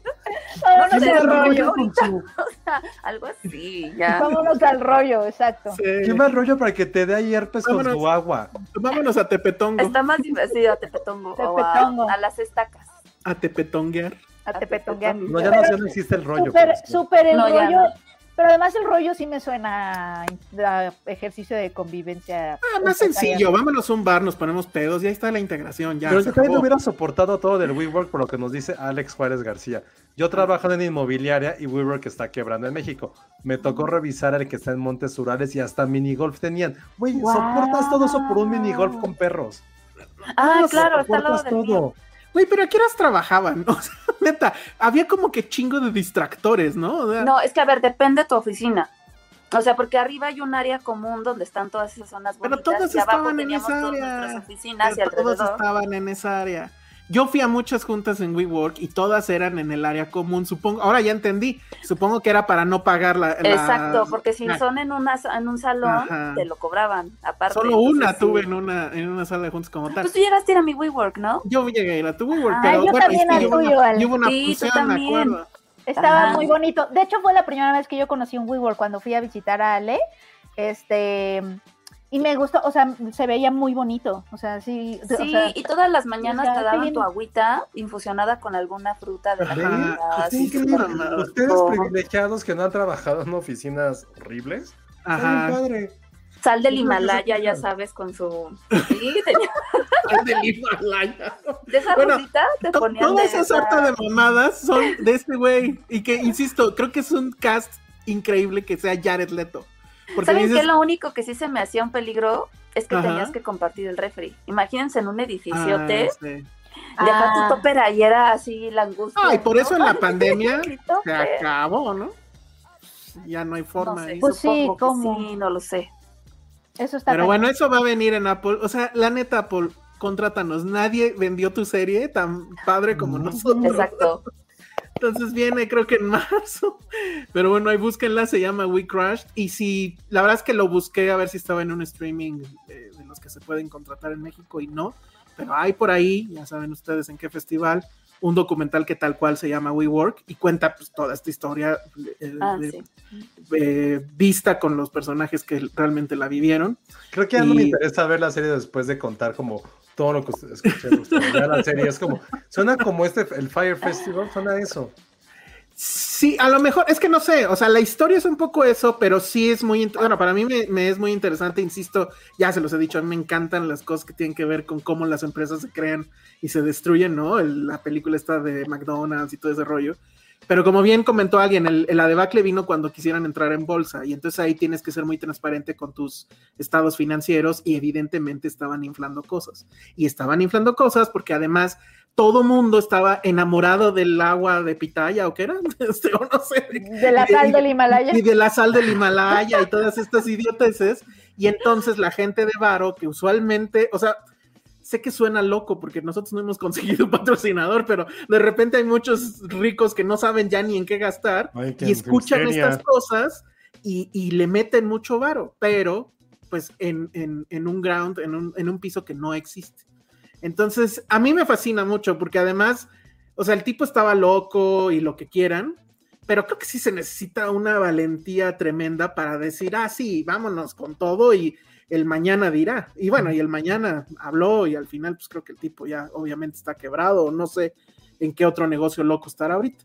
Pero bueno, creo que es interesante. Entonces ahí está. Y lo que estrenó Apple, y es de lo que vamos a comentar ahorita, ¿cuándo? Se estrenó la semana pasada, la semana pasada. Es la tragedia de Macbeth, que es esta película. Siempre, no, nunca sé quién, quién es el que la hizo. O sea, ¿cuál de los hermanos Cohen ya no quiere hacer cine? Es este Joel. Fue, la hizo Joel Cohen, fue sin Ethan. Ajá. Sin Ethan, ajá. Y es la primera vez que pasa, ¿no? Creo. Sí. Que se, separan, sí. Sí, eh, que es como las Wachowski. Momentáneamente se separaron tantito. No, yo sabía que él, que él había dicho que ya estaba harto el otro. No, seguro van a regresar, o sea, han trabajado, va a pasar. Esperemos pues que pase más bien. Pues por eso, porque ya están hartos, ¿no? De verse las jetas. sí, güey, crecí pues contigo, trabajo contigo, güey, ya no más. sus navidades, digo. ¿eh? Son judíos, primeramente sus navidades han de ser como puta. Yo no podría trabajar con mi hermano, yo creo que esto acabaría matando. Ah, yo sí. Ajá, sí, no, yo también. Ah, yo sí puedo trabajar con mi hermano. Ay, no, yo no. Y lo, y lo agradezco muchísimo, además. Pero bueno, a ver, entonces. Ay, mi hermano, mi hermano. Ajá, sí son así. Ay, envidia, Josué. ah, no. Bueno, creo que también tiene que ver mucho con las edades, cuánto te lleves con tu hermano. Pues yo me llevo seis años, entonces no sé. Yo me llevo un año y medio. ¿Seis años? Seis, seis años, más grande que él, seis años. Yo le llevo a mi hermano dos y cacho. Órale. Pues ahí está. A lo mejor por eso, no sé. Pero bueno, ¿qué tal? O sea, mi primera pregunta sobre Macbeth no la he podido ver. Qué oso. Por estar viendo, ¿cómo se llama? Peacemaker, o sea. Peacemaker, Oye, a ver, nada más rápido. Este super chat, Josué, de Jack Fan, si no lo voy a ver es que se nos van. Dice: Saludos, por fin di negativo para COVID, bravo. Qué bien, Jack Fan. Y celebró yéndose a contagiar al cine. No, no es cierto. y celebró con ida al cine. Me chifló Silent Night y odio a la distribuidora. ¿Qué es eso? No entendí. Ah, me chifló. O sea, Silent Night está muy buena. Les dije que la vieran y no la han visto.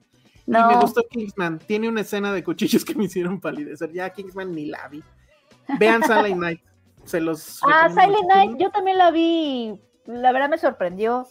Sí, está muy buena. Guardémosla si quieres para que la vean Josué y Ale. Sí. Pero bueno, la voy a ver porque sale Kira Knightley. Yo la quería ver y ah, me dijo Josué que qué oso que yo quería ver eso que se ve de hueva. Yo así. No se ve nada de hueva. Y me ¿Les digo de qué va? Les digo de qué va para que se animen. Toronto o en no me acuerdo en cuál de las dos festivales y fue como, meh. No, no, mames. o sea, yo creo que vi, se me hizo un poco Knives Out y dije, ay, se me antoja, porque no. este humor negro, como Nada que ver. Yo también pensaba que era algo así, Ale. me sorprendió enterarme que no. Es, a ver, rápido, dos, en dos líneas. Es una película navideña. Que empieza con todas las de la ley, ¿no? O sea, la, la musiquita, y de lo que se trata. ¿no? Ajá, de lo que se trata es justo el día de la cena, eh, a un grupo de amigos siempre se reúne para, la Navidad y eh, vemos como todas las parejas van llegando a esta casa que está como en medio del bosque así enorme. Pero es como los clásicos conflictos, ¿no? O sea, va la pareja que ya tiene muchos hijos y que pues están como que se ve que no, ya no van muy bien.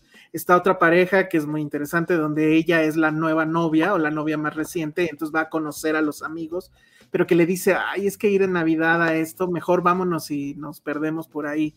Eh, eh, la, familia que está organizando la cena tiene este, dos niños gemelos y... y bueno, ya de qué trata, pues. Bueno, todos llegan y pues tú dices, pues es la clásica este, película navideña, pero hay un momento donde te das cuenta que se están reuniendo por una razón, que no les voy a decir cuál es, y que allá afuera está sucediendo algo. Lo padre es, o para mí lo padre es, uno, esa parte, dos, el niño, que es este, el niño de Jojo Rabbit, está increíble, o sea, mientras su amigo gordo fue a destrozar este, mi pobre angelito, ah, él, esa, entra dentro de las porquerías de la También. Bueno, este güey hace esta película y no mames, está increíble, pero el datazo es el siguiente. La directora es su mamá. La directora es su mamá. Ay, no mames. Ajá. Y, es la ópera prima de la mamá, pero además el niño es un niño que dice muchas groserías. Y además no es nada más porque, ay, qué cagado. No, o sea, tiene toda una razón dentro de lo que está pasando en la película. A mí me encantó y lo mejor, y con esto acabo, dura hora y media. Bravo. ¡Ay, aplausos! ¡Super aplausos! Fluye, todo fluye. Y, por ejemplo, uno piensa, uno piensa que, con, que si esta película fuera una fiesta de películas, hablaría con Knives Out, bla, bla, bla, pero no. Justo Jack Fan dice, a mí me recuerda Melancolia de, de la em, habla con melancolia. Eso, es, creo que lo que a mí me sorprendió, que, te, que, que, que, la, que empiezas a, tus referencias cambian muchísimo cuando empiezas a ver la película y empiezas a, hacer que la película dialogue con otras películas que no tenías ni idea. Entonces eso está bien padre. Qué padre, sí la voy a ver. Veanla, por favor. Y la bueno, sí, la vamos a ver si suena bien. Pero bueno, ya vámonos ahora sí ya con la tragedia de Macbeth. Yo lo que quiero preguntar es, ¿qué tan buen Macbeth hace Denzel Washington? Porque básicamente cualquier actor que se respete ha hecho un Macbeth. A mí sí me gustó. O sea, lo comenté cuando hicimos lo de las, este, nuestras mejores películas del año. Fue tu mejor película. A mí me gustó que justamente creo que era el primer Macbeth que era como, este, un, un Macbeth mayor a su generación, por decir así, ¿no? Entonces, este, creo que ese, esa, ese tinte de madurez este, y de, toque de locura y desesperación, de ya soy un viejito que no estoy para aguantarme nada, me encantó. Creo que él hace un gran trabajo, este, al igual que esta, ay, ¿cómo se llama? Catherine Hunter, que es la bruja, y Frances McDormand, la verdad es que a mí sí me gustó, o sea, creo que en nivel, en nivel actoral la película es, es, increíble, o sea, sí es, sí es contemplativa, sí, pero creo que en esencia, en, en, en, este, en escenarios, este, en atmósfera, todo, porque aparte es muy contemporánea, o sea, no es este clásico de, ay, vas a ver el castillo, ¿no? Abarrotado de mil cosas, no son espacios súper limpios. Fue lo que me gustó mucho de esta película, o sea, creo que le da ese giro de, de originalidad súper interesante. ¿Tú, Josué? A mí, yo no soy nada partidario de, de Denzel Washington. De hecho, creo que creo que el 95% de sus películas las detesto. es que todas sus películas son como este güey, me da toda la hueva del mundo siempre. No lo intenso, ¿no? pero es súper intenso, bien dramático. No te las pasas bien en su película. Siempre va a haber como o acción, violencia, muerte. o va a ser aburridísimo, es megadrama. Es como, güey, Denzel Washington, relájate un chingo, señor. Yo solamente me gusta la de los titanes del fútbol americano y ya. Training Day, ¿no? ¿Cuál? Training Day. Pero es un poco de lo mismo. Nada más porque ahí pues el, guion es maravilloso, pero. ¿Y no era Ethan Hawke ese? Sí. Ah, ahí está. Pero todas ¿Tiene las alguna comedia? No, ¿verdad? Sí, señor. ¿Cómo, cómo? ¿Denzel Washington tiene alguna comedia? No. Está inhabilitado físicamente para hacer comedia. o sea, sí acepto que tiene esta cara de que todo el tiempo está preocupado y sospechando de algo. O sea, sí, pero. ¿No vieron el otro día que lo entrevistaron y que dijo que está en pláticas con tres directores importantísimos? Y uno era. ¿Cómo, cómo dijo? Alfonso. Ah, ah Cuerón. ¿No dijo decir una cosa? Cuerón o algo así. Es un cuerón. Es un cuerón. Suena, suena. Qué cuerón. Sí, no, no, es un tipo que para mí es muy antipático, o sea, sí, es como de película de mis, de mis papás, de mi papá, que le gusta, es como, no, basta. Cine de papá, sí. Sí, sí, sí, o sea, en ese Washington es el epítome del cine de papá ochentero, noventero. Totalmente. Es como, no, no, no, basta, pero aquí lo hace muy bien porque justo le crees que sea este personaje, o sea, Macbeth, es un hombre que también vive en su propia tragedia, o sea, no por nada se llama así la obra original de Shakespeare y le pusieron exactamente igual aquí. O sea, si es alguien que sabe cargar este drama, que le crees, que crees esta eh, parte de inutilidad masculina, que es algo que siempre ha caracterizado también a Denzel Washington, que es un personaje muy masculino, sin ser macho, cosa que también creo que eso es como algo de lo muy decente que hace, porque también es buen actor, no hay que, no hay que descartarlo de esa forma. Y aquí sí, sí pone esta parte muy vulnerable de lo que también habla Macbeth mucho, ¿no? De la vulnerabilidad de lo que implica ser este hombre que provee y que va a convertirse en un personaje completamente poderoso, pero como el poder no está en sus manos, sino se le fue otorgado de una forma que no lo merecía. Entonces creo que en ese sentido lo hace bastante, bastante bien. Eh, no, no, no bastante bien, lo hace espectacular, la verdad. O sea, también a mí no sé si habían visto Fences, que fue antes que estuvo nominado es un súper drama, sí supera por mucho esta película, en, su actuación ahorita en Macbeth, entonces si también son fanáticos de estos dramones donde hay muchísimo diálogo, pero al mismo tiempo está muy basado en la obra, véanla, creo que también lo mejor de la película, más allá de la fotografía que es espectacular, sí son las actuaciones de los dos personajes principales, que son él y Francis McDormand. Ok, tú ya la viste Penny, ¿no va? Yo eh, no, la, no la he terminado, estoy ya por terminarla. Eh, la verdad, yo lo que más disfruté de esta, o sea, creo que concuerdo con lo que dijeron, creo que Denzel Washington tiene como toda esta gravitas para encarnar toda la culpa y todos los demonios y toda esta, eh, esta pesadez que es vivir y el poder y bueno, o sea, sí se lo crees. Y yo, yo estoy fascinada con los sets eh, eh, los sets que son, obviamente... Es lo que te decía. Que, o sea, estos sets minimalistas, eh, que, que, obviamente se, ve se ven artificiosos, pero que funcionan y que le dan también como un, como un toque teatral al asunto. O sea, sí parece que estás viendo de pronto el, el escenario de algún lugar. me encanta, me encantan los sets, que ven como fantásticos, pero reales, pero minimalistas, pero no sé, eh, el, diseño de, el diseño de producción me gusta muchísimo. Y también me gustó el detalle de que en esta versión, eh, Macbeth y Lady Macbeth, que es Denzel Washington y Frances McDormand, odio, la diosa Frances McDormand, eh, están encarnando a, dos Macbeth y Lady Macbeth mayores. No, no, son, no son jóvenes, como la obra sugiere y como y como se ha presentado como en otras versiones, ¿no? Me acuerdo que la de Justin Kurzel, que fue un poco, creo, la pasada, era Michael Fassbender y... Este, no, o sea, como que... Y, uh, y Marion Cotillard, ¿no? Marion Cotillard. Marion Cotillard, y era una versión como mucho más visceral eh, que esta. Eh, Esa a mí me gustó mucho. Sí, la de Justin Kurzel a mí me gustó mucho también. es, era más visceral que esta, pero, pero eso de, de, tener a un Macbeth y una Lady Macbeth como en una edad más avanzada, creo que le da otro matiz diferente, ¿no? O sea, como que incluso las acciones, o sea, la, motivación le da como otra, le da como otra dimensión a las cosas que quieren, a las cosas que hacen, o sea, esta ambición de, de tenemos que llegar a donde ella cree que se merecen, eh, tiene como otro matiz cuando ya estás en otro tipo de edad y no es como esta ambición tan juvenil, ¿no? Entonces, me gustó mucho eso. hasta donde llevó, me, me, me latió esa, esa parte que no había visto antes. Eh, esperemos la segunda parte por ahí de diciembre o Porque Penny la está viendo con intermedio, como, como si fuera en el teatro. Sí, pero, pero lo que va me está gustando mucho. Oye, y también creo que. Blanco y negro, medio noir, ¿no? Sí. Algo que me gustó también, y por verdad que estamos hablando hace rato de los tiempos, a diferencia también de la, de la versión anterior de Macbeth, es que aquí todo está muy bien sintetizado. O sea, es como, no hay, si sientes perfectamente los tres actos y es a lo que va. O sea, no están así entre las ramas que si los soliloquios, no, no, no. Sí hay, evidentemente, pero es como, a ver, pasa esto. Este güey es Macbeth, ese es su mejor amigo, encuentra a la bruja, sabe, eh, bueno, lo que tiene que pasar con el rey. ya pues tiene como. No, hay spoilers aquí, ¿no? Digo, pero No sé.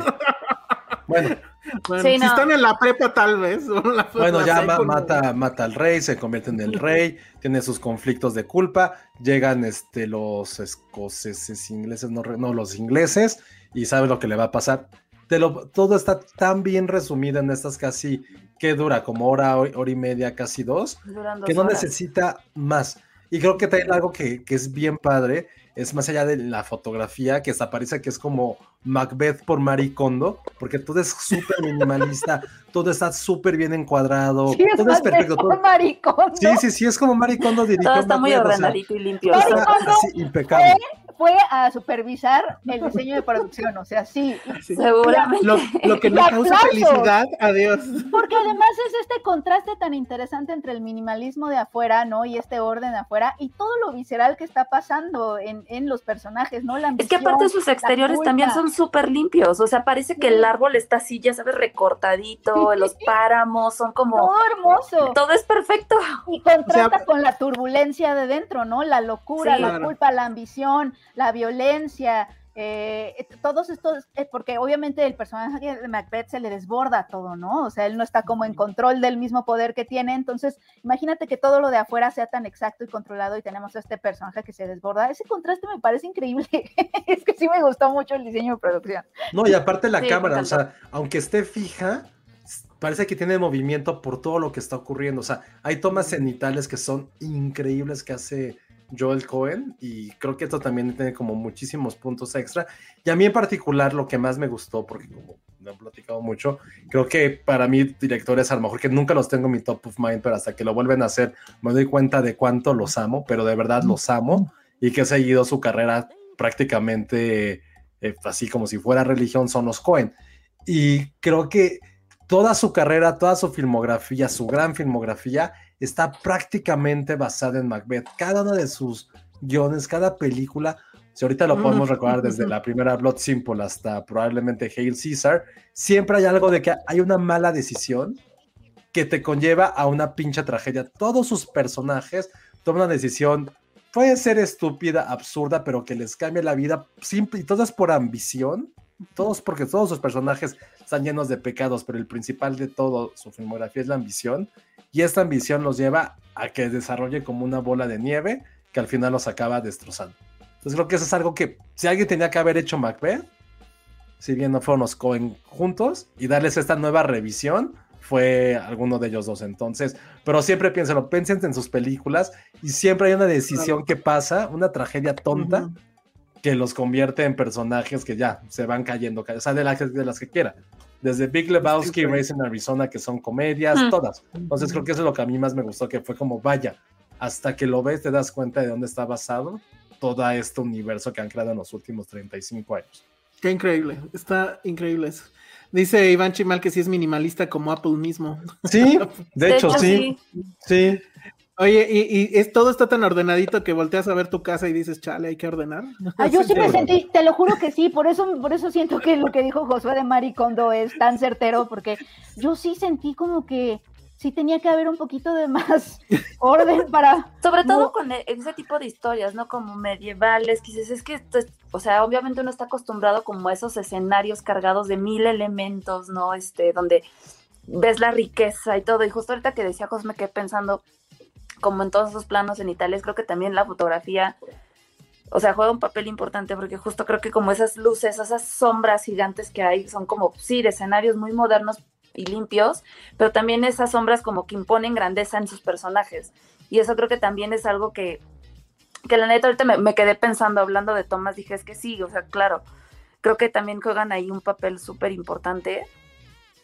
Y no sé, o sea, a mí creo que creo que sí, o sea, creo que esa originalidad es lo que te cambia todo en esta película, ¿no? Verlo como totalmente diferente. Y ahorita estaba pensando, dije, bueno, esta película que es producida por A24, sí me recuerda un poquito a Green Knight, o sea, porque también sentí que a pesar de que en Green Knight sí hay como más elementos fantásticos, sí sus escenarios son muy limpios, entonces no sé si allá si sea una, un sello A24 este, o un sello Apple, pero creo que ha sido como propuestas súper interesantes ahorita. Está buenísimo. Sí, pues, véanla, véanla, sí, súper recomendada, ¿eh? Oigan, ¿quieren, ¿quieren una lista rápida de quienes han interpretado a Macbeth? A ver. A ver, son como tenemos, 30 pues, personas, ¿no? Pues igual, pero es que sí son actores A-list, ¿no? Primero Ian McKellen con Judy Dench en, en ese famoso run que tuvieron en el Royal Shakespeare Company, que por cierto, voy a hacer un levísimo paréntesis. Hay una, es como serie que está en el Amazon gringo, no se ve todavía en el de aquí, que es como una celebración a este teatro. No es la Royal Shakespeare, no me acuerdo cuál es, pero bueno, el chiste es que el primer episodio. National Theater, ¿no? Ser el National Theater. El primer episodio es con Ian McKellen, que pues yo supongo que fue filmado eso antes de la pandemia, tal vez. Pero no mamen, está increíble. No lo he terminado de ver porque dura dos horas y cacho, pero empieza con él leyendo Lord of the Rings, la escena del You oh, Shall Not Pass, pero es, no hay nada, es él con el libro, y además el libro ya saben, 200 o no, mil y pico de páginas, y él así en la mano y leyéndolo, bueno, leyéndolo, porque en realidad se lo sabe de memoria, y, mm. y, luego después cuenta cómo es que conoció a Peter Jackson y, y lo llevó, y luego dice que creo que solamente tiene tres props en su, o bueno, de cine solamente tiene dos props en su casa, que es la espada de, del, ¿cómo se llama? el mago, este... Gandalf. este... Ah, no, Gandalf, su, personaje Gandalf, y el casco de, ¿cómo se llama? De los X-Men, de Magneto. Y pero está increíble, o sea, cuenta esas anécdotas de cómo conoció, de cómo era la filmación, invita a una, sube al escenario una niña y le presta la espada y él se pone el gorro de Gandalf y después de eso creo que ya se pasa a Macbeth, por eso me acordé ahorita. Güey, está, o sea, no lo he terminado de ver, pero lo poco que he visto está increíble y si son fans de Lord of the Rings, tienen que verlo, pero bueno, obviamente él es uno de los actores que ha hecho Macbeth.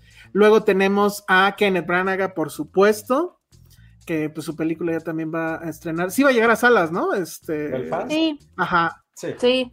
Entonces, bueno, entonces Macbeth también, eh, obviamente lo ha hecho él. James McAvoy hizo uno, Órale, pero creo que se fue para la BBC. Oh. Ajá. Entonces está bueno. Orson Welles tuvo su Macbeth, obviamente. Eh, también eh, Patrick Stewart, ese también fue para la televisión y fue, era como un asunto más modernizado. Él era, creo que era como un, este, ¿cómo se llama? Como un empresario o algo así. Eh, ¿Qué otro interesante? Obviamente Peter O'Toole, que ese también es, este, pues un clásico, ¿no? De, sí, sí, sí. de, su carrera y, y, como Macbeth propiamente. Y pues bueno, creo que esos son los, los más importantes, pero vamos, o sea, todo actor que se respete, insisto, ha tenido, ha hecho un Macbeth. Ethan Hawke también hizo uno. No, Hamlet, ¿no? No, era Macbeth y lo hizo en el Lincoln Center, tengo aquí. Ah, Oye, estoy viendo que Kenneth Branagh hizo Hamlet, también hizo Macbeth. Sí, no, oh. claro. Kenneth Branagh ha hecho todo. Todo. o sea, él es Romeo, Julieta y todos. O sea, él ha hecho Romeo y Julieta. Sí, bueno, tengo aquí que Sam Worthington hizo un Macbeth. Oye, que se acuerde de ese güey. Ajá. Sí, ya no hizo nada de su vida, la verdad. después o antes de Avatar. Quién sabe. Yo creo que fue antes. No, no, vi, no, no viene aquí la fecha. Albert Finney también tuvo su Macbeth, obviamente. Liv Shriver, no sé si dije bien su apellido. Ah, Shriver. Ajá, también en, Nueva York. Ah. Toshiro Mifune, pero bueno, es que esa es la adaptación de Kurosawa, ¿no? Que es Throne of Blood. Eh, ¿Quién más? Pues bueno, creo que ese es. Ajá. Creo que esa es la lista, pero sí, o sea, todo actor que se respete lo ha hecho y, lo hacen en teatro además, creo que es este mayor mérito, ¿no? Y sí, Kenneth Branagh ha hecho todo, o sea, él es Mr. Shakespeare. Por eso lo llamaron a hacer Thor y todo ese jalado. Pero bueno, pues ahí está, está en Apple TV, eh, véanla. Además está en glorioso 4K. Véanla. Entonces, seguramente se va a ver increíble. Em, antes de que se me olvide, teníamos por ahí un super chat o un saludo, ¿no, Ale? Que entró antes de. Sí, era de ladito. Le quería decirle a su mamá, Ana Andrade, que la, que la quiere mucho. Es un ah. mensaje.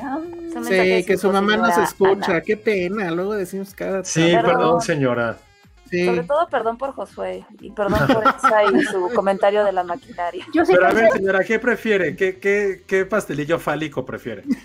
¿El gancito? José, no, que nos diga la señora el gancito. No. El dálmata. El dálmata, el flippy. O el flippy. Flippy.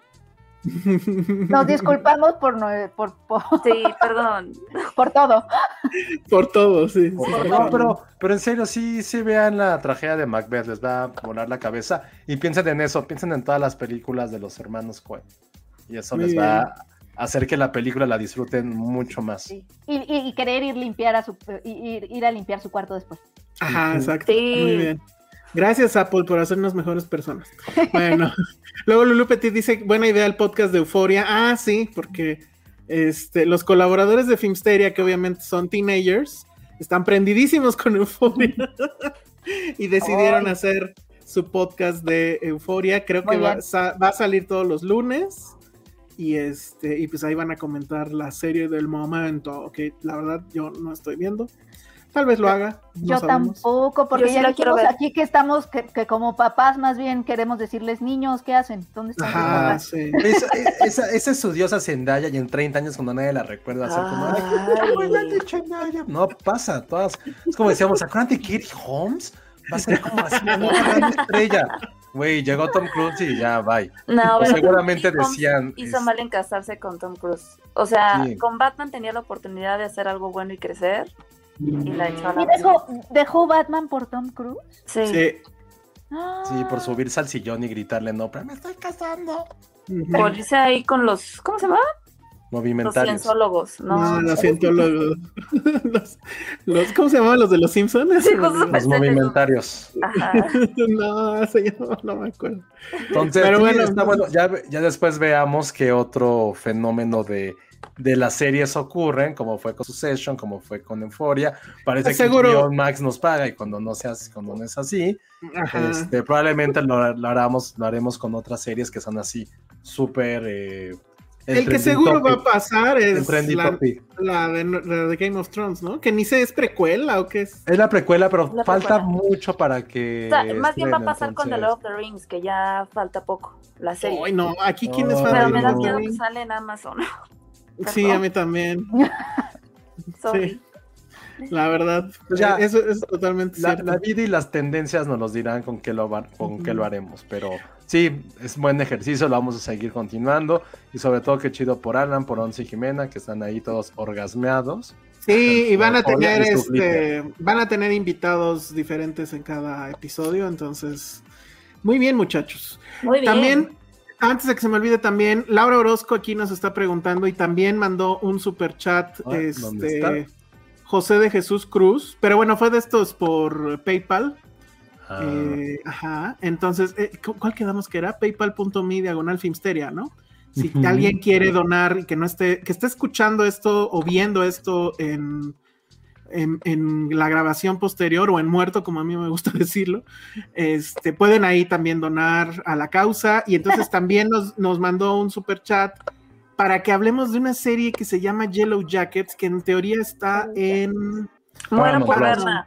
Muera por verla, pero no la Pero, pero eso, pero eso, please, aguánteme, porque la quiero ver desde que, desde que me enfermé en Navidad, pero la fui atrasando porque, como saben, ya tenemos como un handicap todos de esas frases, de esas películas de series, perdón, de capítulo de hora y media. Es que no puedo. Yo, por ejemplo, quiero, no saben cómo me muero de ganas de entrar a la Yellowstone. Y el primer capítulo, hora y media, es como, güey, fuck you, hora y media. Es que son películas, no son capítulos. O como la de archivo, archivo 91, archivo 81 de Netflix. También una hora es como, güey, aprendan a resumir como en. Bueno, una hora, ok, pero hora, hora, y media. No, es que ya pesan, ya pesan. Pero entonces Yellow Jacket es de esas. En el quinto capítulo Yellow Jacket se duran 50 minutos. Duran 50 minutos cada episodio. Ah, no, pero bueno, una hora, pues digo, si está bien, se vale. O sea, cuando está de hueva, pues es. Sí, pero. ¿estás, diciendo que Succession no puedes, Ale? Pero más de una es que hora. Sí mucho, porque la empiezo a ver, digo, me quiero sentar y no falta que me están hablando, que ya me escribieron no sé ah, qué, que quiero comer, pues que no sé qué. Entonces, mm. sí es demasiado. Ay, las playeras de Filmsteria, ahí tengo ya una idea para eso, pero sí van a venir próximamente. Yellow Jacket, se los juro que sí lo vamos a hacer, nada más aguántenme porque sí me muero por verla, me muero mucho por verla, en Paramount Plus. No tengo Paramount. Pero la próxima semana, como sabrán, estaremos cubriendo el festival de Sundance para Filmsteria. Entonces, ah, a partir del, del viernes todo es Sundance una semana. Entonces, no vamos, no voy a ver otra cosa que no sea Sundance. Entonces, sí, sorry. Denos ah, chances, son demasiadas cosas y tenemos. Está bien porque, porque, no tengo Paramount Plus, entonces tengo tiempo para. Se, resuelve, Penny. para resolverlo. Sí, se resuelve. Tú sabes cómo lo resolvemos, pero bueno. No, pero se los juro que esos capítulos de que ves y duran 25 minutos es como Aplausos. sí, sí, es como si Dios bajando y diciendo así de, güey, resucita el tercer día para series de 25 minutos y le crees. Por eso lo que decíamos de Silent Night. hora y media, miren, como dice Checo. Qué belleza. Chef Kiss. Chef Kiss. o sea, en serio, está increíble. Bueno, este luego comentario de Lulu Petit sobre Euforia no, no, no, no, no sé, no me convence. Sí, se me antoja mucho y estéticamente hablando creo que es, o sea, es increíble. Dice Lulu Petit, es una gran serie más allá de Zendaya, no es una moda, es un testimonio de un momento. Como lo fue Freaks and Geeks en su época, no nada que ver. Pero Freaks and Geeks no hablaba de los 90, o sea, Freaks and Geeks es de los del 99 y la magia, yo por ejemplo de adolescente vi Freaks and Geeks y no sentí que me habló. O sea, me gustaba por ella. O sea, se los juro que lo vi por Linda Cardellini. Tenía 14 años, se vale. Ya después la volví a ver ya en la prepa universidad y fue como, wow, qué chido. Pero, o sea, no digo que no sea como relevante, pero sí es como una comparación, o sea, como que no va. Y fue lo que platicamos en el momento. O sea, insisto, yo recuerdo que mis primos me buleaban, mis primos más grandes, porque me gustaba y amaba Dawson's Creek. Y también con todo, perdón, Dawson's Creek sí fue una, una serie que le hablaba, que nos hablaba esa generación de cambio de milenio, que nos gustaba el cine, que queríamos, que puso como The Girl Next Door ahí enfrente, que habló sobre la homosexualidad, sobre muchas cosas que no se hablaban en su momento. Llegó Dawson's Creek, que justo él se hizo una cara como que hueva, pero es normal, porque para mí sí fue muy relevante, como ya hago jeta cada vez que alguien me dice algo de euforia, pero es normal, es generación tras generación cambiando y viviendo como esta parte de su momento. Como yo creo que nadie de nosotros vio Rebelde, Rebelde la serie, no lo que está haciendo Netflix, la novela, perdón. Y también haber sido como súper fundamental por una generación. Mi equipo, que es como cinco años más joven a veces en promedio, ama Rebelde y no entiendo por qué, pero sé que para ellos fue muy fundamental. Entonces, como que digamos que Euphoria está revolucionando algo, no, está entrando en esas categorías de series que le hablan a un momento y un espacio. Sí, pero, pero además está bien, increíble. pero además una cosa, o sea, dice testimonio de un momento, híjole, digo, vi la primera, vi, vi la mitad de la primera temporada, o sea, como que sigo sin entender cuál era el punto, pero digo, lo podemos resumir, si quieren un resumen boomer, es ay, pues es una serie de, chavos en drogas, pero está hiper estilizada. Entonces no es como eh, eh, el, testimonio de una época, es el testimonio de cómo quisieran que fuera esta época. Nadie está viviendo euforia así, con los glitters y, y, esta forma en que muestran las imágenes y demás. O sea, es una fantasía de cómo en teoría es ese pedo y evidentemente no es así. Se vale la fantasía, claro, y se vale todo eso, pero no me vengan con que es el, nos está mostrando cómo es la realidad de 2022, o sea, no. Es una cosa súper estilizada, llena de fantasía, muy bien filmada por lo que veo, muy, muy bien filmada. Solo eso es lo que sí me llama para verla. De hecho está filmada, ¿no? No está grabada. Ah, sí, porque, bueno, mm. esa es la otra cosa, para que veas el nivel, Josué, no sé si te enteraste Ahora nuestro TikTok más famoso lo hizo justamente Alan porque decidió hablar de, Euforia. No, pero es que está rompió. Es, la serie que todo, que toda persona menor, menor de 25 está orgasmeándose. Está increíble, qué chido. O sea, insisto, no es algo nuevo. Cada generación tiene su momento y su serie. O sea, como justo aquí nos lo dice Javier González. Digo, no sé si sea mejor, pero Skins también fue hace 10 años un súper fenómeno. Entiendo la parte no estilizada, esto fue mucho más casi palpable. Pero, por ejemplo, a mí lo de. Algo, con lo que yo no. Y me burlo y me concuerdo es que qué pedo con los adolescentes que pasan ahí. Ajá, o sea, son adolescentes que tienen como 36 años también. Ajá, no, bueno, y perfectos a la madre. O sea que, por ejemplo, es no hay gente fea. sí, tenía esta parte teta. Y creo que, por ejemplo, en su momento, Freaks and Geeks también se algo como tan trascendental porque sí ponen adolescentes reales. Y ahí, o sea, sí había la guapa y el guapo, pero también estaba el feo, el, el geek, justamente. Sí, también eso de, de, euforia, así de su mundo súper chido donde todos son guapísimos. No, pero, debe haber un poquito más, pues debe haber algo como que ahí es lo que. Mm. Prometo verla, prometo ver, estoy un poco atrasada. Este, prometo, prometo verla Lulu Petit para poder platicar. Ajá, por ahí en diciembre la plática. bueno, a ver, rápido. rápido porque están diciendo que Yellowstone está bien buena. No, ay, no. pero yo sí. No, es que una cosa son Yellow Jackets y otra cosa es Yellowstone. son diferentes. Yo todo lo de Yellow lo quiero ver ahorita. O sea, podría volver a escuchar la canción de Coldplay, no hay ningún problema. y el boomer soy yo, ¿eh? Yellow Submarine. Ah, ese es otro Submarine sí es de boomer.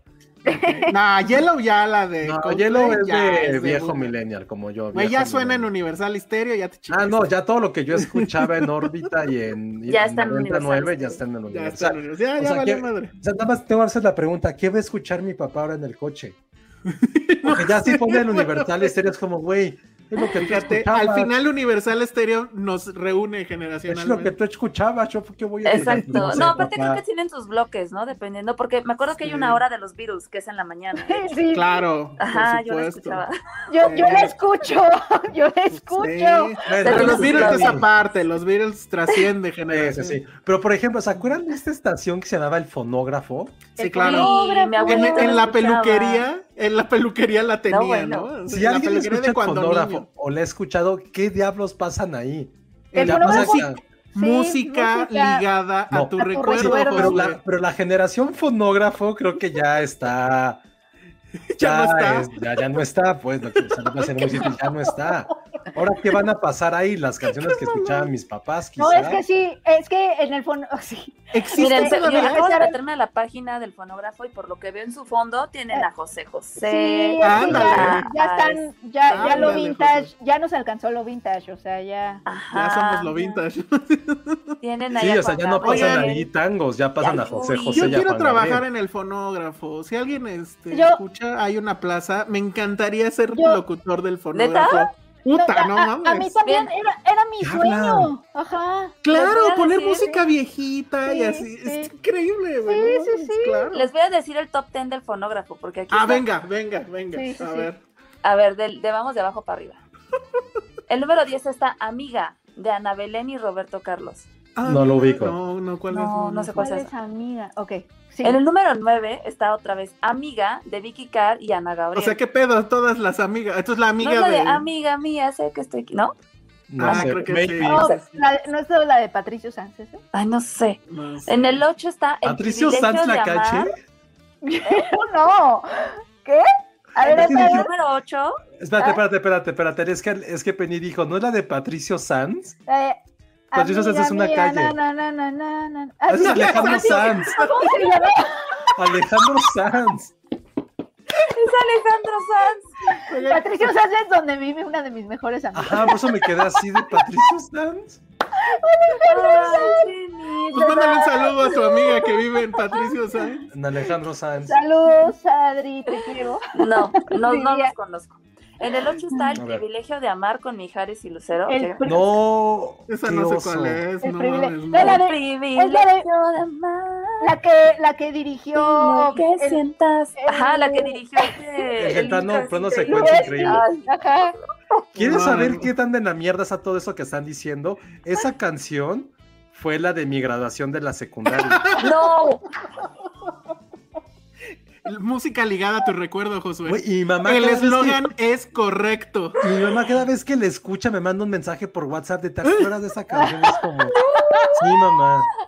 ¿Y bailaste, Josué? Sí, mamá, quiero olvidarla, pero como la, de la grabación donde íbamos pasando todos. Ay, no, no. No mames, qué oso. Qué hermoso. De Te imaginaban igual que adelante. Pero no está, oye, pero ahí sí voy a decir algo. No siento que es una, una canción del fonógrafo, no es tan vieja, la neta. Pues está en su web.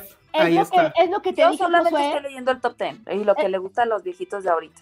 Es lo que te dije, Josué, de que el fonógrafo ya no se estaba alcanzando, porque yo sí, yo sí, yo sí escucho el fonógrafo.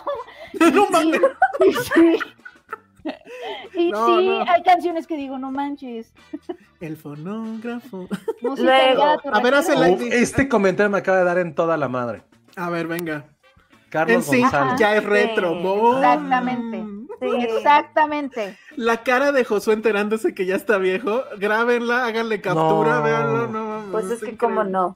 Bueno, a ver rápido, el, el Bueno, el 7 es Me gusta estar como eres, de Luis Miguel y Sheena Easton. Verga, no sé. el número 6 es Déjame vivir, con Rocío Durcal y Juan Gabriel. Déjame vivir. No, que que sí, yo. ¿Es esa, no? Sí, sí, sí, 100%. Luego, en el 5, una que le gusta a Josué, Por ella, de José José y José Feliciano. Bien, Puros bien. cuetos hay aquí. Sí, pues fonógrafo. 4, No prometas lo que no será, de María del Sol y Jorge Muñiz. No, eso sí ya está súper anciano, ya ahí. Pero ¿cómo es? Si te la sabes, no te hagas. Aquí No, te no, la opción de escuchar, pero no lo voy a hacer. No, no, porque no, nos quitan. En el número bajan el tres, video. Ajá. Maracas, de Joan Sebastián y Alberto Vázquez. ¿Tu Nada más guitarra y yo maracas? No Sí. mames. ¿De maracas? Un día, pongan un super chat. A ver, ¿de cuánto el super chat, Josué, para que tú y yo cantemos eso? No, no, no, Sí, sí, no, sí. es la canción, Yo, es las canciones que más odio de la vida. De las que más odio de la, vida es maracas. Bien cagado, O sea, pero odiar, odiar, como diría Woody Allen, es una palabra muy, es un sentimiento muy débil para expresar lo que Todos sientes por tenemos una maracas. canción así. Yo la que más odio es la de es- dile a tu mamá que yo la sí, no el horrible. niño, me No, maracas yo la detesto, yo la, quiero de, la, cantar la yo guitarra y odio. tu maraca. O tu guitarra. ¿Qué yo- quieres? ¿Qué quieres, Josué? ¿Las guitarras o la maraca? Tú. La, la la- la guitarra, las maracas, tú puedes jugar con ellas si quieres. Qué naco. Ya ves, ahí está, ya hay que. hay que Bueno, ya hacerlo, por termino el top. En el número 2 está la pareja ideal de Marisela y Marco La pareja Solís. ideal. Sí, sí, sí. Ah, no lo vi, Ya, Ay, oye, sí son buenas canciones. Creo que no. Sí. Y en el número buenas, uno. Callados de Camilo Sesto y Ángela Ángela Carrasco. Ah, ese no sé cuál. No sé pues quién diablos idea. es Ángela Carrasco. Güey, creo que todos nos quejábamos de que reggaetón eran duetos a lo bestia. Güey, ¿qué pedo con la generación de los papás? Que todo era dueto. O No, sea, qué pero pedo que todo era. Nada más este, traduzcamos las canciones de los Beatles al español y voy a cantarlas. Ah, eso está chingón. la- las, Yo lo apoyo. letras, horribles. las letras son buenas. son- Sí, tú la guitarra y yo maracas. Y yo maracas. no, la odio, la odio, la odio, la odio. Amigo, Como 20 cuando teníamos una 16. No, gracias. Eso, cuando. Creo que lo El que diría cuando- no gracias, cuando- ¿quién es? De los dos, de Josué y yo. ¿Quién diría Josué, no gracias? Josué Exacto. dieta. Claro, claro. Tú sí vas a querer chupar siempre. Oh, siempre. Amigo, ven, te invito a una copa. Una no, copa. gracias. No puedo, gracias. O ven, más bien te invito. Un café Un también café. diría que no. No, Diría no, que no, no te invito ni madres, pues. No, no, no puedo con esa canción, se los juro. ¿Por qué escogerías, o sea, viendo, o sea, está bien que uno toque la guitarra, ¿y por qué la segunda opción serían las maracas? No, no tengo Porque- Porque a idea. lo mejor no sabía tocar, era como, güey, pero quiero estar de pinche Ajá. mal tercio. O sea, quiero, quiero ser como este chapulín con mi amigo, yo llevo las maracas nada más para que la vieja me vea. No, pero pues es una canción de Wingsman, ¿no? Ya. así. No, porque se la baja y es como, "Shh, me casé con ella. güey". Ah, sí, sí. Ah, sí, sí. Ah. Ah, yo no me acordaba de eso. No, entonces no hay que cantarlo. O sea, el punto es que uno de ellos se divorció, o sea, los dos querían con Ah, ella. sí, cierto, uno se divorció exacto. Y el otro le está diciendo, vamos a llevarle serenata. Ajá. Pero se divorció de la misma, lo cual implica que por eso le engañó, güey. O sea, llevan como 30 años No, casados. ah, Ha sido vamos su a revisar. Yo ya no estoy de acuerdo si era así. Creo que más ¿Qué Sí. tetos son se casó con otra, pero No, se casó con la misma. No, los dos querían con ella cuando eran adolescentes y uno de ellos se la ganó, se casó, se con casó. ella, pero, pero están engañó. separados, la engañó o algo así. Y entonces el amigo llega y le dice, vamos, Ajá. Te, ayudo a llevarle. A reconquistarla. Ajá. yo había entendido otra cosa. No, no, no, no, Muy bien, bueno, oigan, a ver rápido, porque si no se nos van a ir aquí los mensajes. A ver. Eh, dice Iván Chimal que Paramount Plus está disponible también en Claro Video, Penny. Entonces, por si la tienes. Ah, muchas gracias. Sí, vi ese comentario. Sí, perfecto. Que si ya hablamos del trailer de Knight, ya. Ya. Este, ah, yo tenía aquí otro y, si lo. Ah, rápido. Miguel Alvarado nos, me pregunta: Oye, Elsa, ¿ya tienes In Search of Jackie Paris para verla? Ya la vi, la voy a comentar hoy, no matter what. Ya si sea en un extra. Dale de una vez.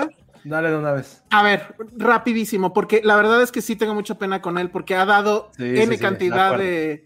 Ah, mira, aquí está, para que. Y aquí está otro super chat para que veamos. No, sí, dale. Jack in Paris. Mira, rápido. Es un documental que yo no lo pude encontrar más que en Vimeo, o sea, es legal, supongo. Está ahí, lo buscan Vimeo, Jackie y eh, Jackie Paris. Y es la historia, bueno, es el, director, la verdad es que no es un director que yo reconozca y su filmografía creo que es más de algunas series de televisión, etcétera, se llama Raymond de Felita. Me recordó mucho a Searching for Sugar Man, se llamaba, o Looking for Sugar Man, no me acuerdo. Pero de lo que va es que él, primero el, director en voz en off empieza a explicar que en algún momento de la vida se topó con la música de Jack in Paris que es este, pues un cantante de jazz de los 50 tal vez, no sé, y que empezó a buscar, pero bueno, estamos hablando de los 90, ¿no? Entonces empezó a buscar información sobre él como no había internet, pues no encontró mucho hasta que llegó a una enciclopedia de jazzistas famosos y encontró que en teoría había muerto en el 77 cuando tenía 50 años este hombre, ¿no? Entonces, pues se quedó con esa idea hasta que un día en Nueva York iba caminando, vio un cartel y que decía que estaba Jackie Paris iba a dar un concierto en un lugarcito ahí de Nueva York. Y entonces dijo, es el mismo que supuestamente está muerto. Y bueno, pues mini spoiler, porque si no, no puedo seguir. Pues sí, resultó que era el mismo.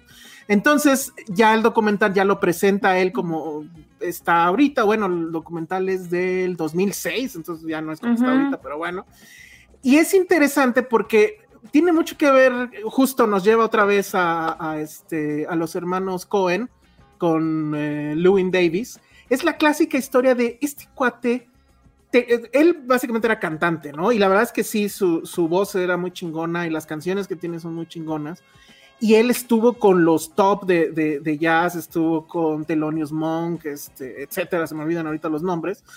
Pero nunca fue una figura que haya sonado mucho, no llegó a la gran, este, al gran éxito, sino que siempre fue una nota al pie, ¿no? de, la historia del jazz. Y el documental justo lo que trata de responder es por qué pasan esas cosas. Y, que es también lo que Louis Davis en cierta forma, ¿no? Este también intentaba contestar. Entonces está padre porque después ya va a venir la historia de qué es lo que pasó en todo ese tiempo y el, todo ese tiempo que supuestamente estaba muerto. Y entonces también ahí agarra otro, un segundo giro el documental porque es un poco el tema de este asunto eh, y, muy adelantado, creo, a su tiempo, de la cancelación. O sea, de, después ya que te enteras de qué es lo que pasó con él y lo que hizo, es, eso debería de afectarte a ti como fan de su trabajo, de su música, etcétera, sí o no. Entonces, en ese sentido es muy interesante el documental, aunque bueno, si son fans del jazz o no son fans del jazz, este, pues puede ser que no les llame la atención, pero a mí sí me llamó la atención justo por eso y, y este asunto, ¿no? Del famoso separar la obra del autor, que no lo menciona como tal, pero obviamente es un tema que está ahí girando. Y bien, me, gustó. No entiendo la obsesión de Miguel Alvarado porque la viéramos y la comentáramos. Supongo que es muy fan del jazz. Y sí, quiero ya este, buscar música de, de Jackie Paris porque eh, sí está muy bien. Todo el tiempo en el, en el documental está de fondo su música. Entonces, pues traigo ahorita porque lo acabo de, ver. Eh, y pues sí, la verdad es que está bastante recomendable en Vimeo no trae subtítulos, obviamente, entonces, bueno, ahí sí tienen ese problema, no sé cómo lo puedan ver, porque incluso en el festival no lo encontré, o sea, solamente creo está en Vimeo, incluso hay dos copias subidas, no entiendo por qué o de quién o qué. Qué loco. O sea, porque parte del 2006 uno esperaría que ya... Ajá. Que no, no es, o sea, no es tan viejo, pues, pero... sí, no, ya, échale. 2006. Bueno, sí, pero tampoco es tan. O sea, para no esté ni en el festival, o sea, en el festival hay cosas más viejas, pues. Pues tiene 15 años, ya es para que. Bueno, sí, está ah, raro. Pues, pero está bueno. Raro, está raro, Sí, está, está raro. Pero bueno, pues ahí está. Digo, evidentemente Sugarman traía mucha más narrativa. Esto es más bien como el director siendo fan y contando la anécdota y yendo con él. Me llamó mucho la atención que tiene muchas escenas que con él caminando tipo... Me recordó dos cosas. Eh, eh, em, ese encuadre que lo ha hecho muchas veces Woody Allen, que deja la cámara fija y, la pareja de personajes se va acercando y luego se va alejando. Y dos, cuando le hicieron una entrevista en CNN a Josué, que hicieron exactamente lo mismo. Entonces, viene, viene, o sea, tiene eso, no sé, lo repite mucho. Ajá, está muy cagado eso. Pero bien, recomendable, insisto, si son fans de la música, si les gusta el jazz, y si quieren entrarle ese debate, ¿no? Entre el arte y el artista y, la vida personal del artista, cuánto debería o no afectarte. Y bueno, pues es esa extraña situación donde ya conoces a tu, a, quien consideras tu ídolo y que luego ya te vas enterando de cosas, ¿no? Entonces, eso es interesante. Se llama, ah, el nombre completo es This Autumn, The Search for Jackie Paris. Y tal cual, si buscan Vimeo, Jackie Paris, les va a salir la liga y ahí lo, pueden ver. Y suena Entonces, como ese ya también subgénero de buscar al artista que te guste y nadie más conoce, ¿no? Ajá, sí. O sea, no, O sea, no son documentales, también como en ficción. ¿Cómo se llama esta de Nick Hornby? Que sale este, Ethan Hawke también. Ajá, este, ay, no me acuerdo, la de los acetatos era algo. Sí, ah. Amor en vinilo, algo así. Amor en vinilo. Pues, Ross Byrne, Amor en vinilo, pero se llamaba Juliet, no, algo. Juliet Naked. Juliet Naked. Sí, que era el nombre del álbum. Ajá. esa es otra, justo por ahí va más o menos. Y lo mismo, ¿no? Es alguien muy talentoso y que estuvo rodeado de la gente que con la que tenía que estar y las teorías, ¿no? De que está muerto, ¿no? también. muy cagado. Es igualita, la misma, o sea, de hecho es la misma historia. Sí, como Searching for Sugarman también. Ajá, y como Searching for Sugarman, exacto. Entonces, bueno, pues ahí está. Muchísimas gracias a Miguel Alvarado y perdón que me tardé tanto en hacerlo. No, pues no, no era tan fácil conseguirlo. Ya cumplí, normal, ya cumplí. Entonces, bueno, eso era lo que quería mencionar y qué más. Pues bueno, creo que ya ahí había Ah, bueno, ya Alejandro Flores también dio el primer abono para que regresen los fereños del anime y comentar ah, con Titan. Totalmente. Ahí sí, ah, Ale, te toca, ¿eh? estoy viendo. No, no, pero creo que sí tendría que. Tendríamos que invitar a alguien ñoño también para que hable de eso. Si no, tú sola va a ser. No me dejen sola.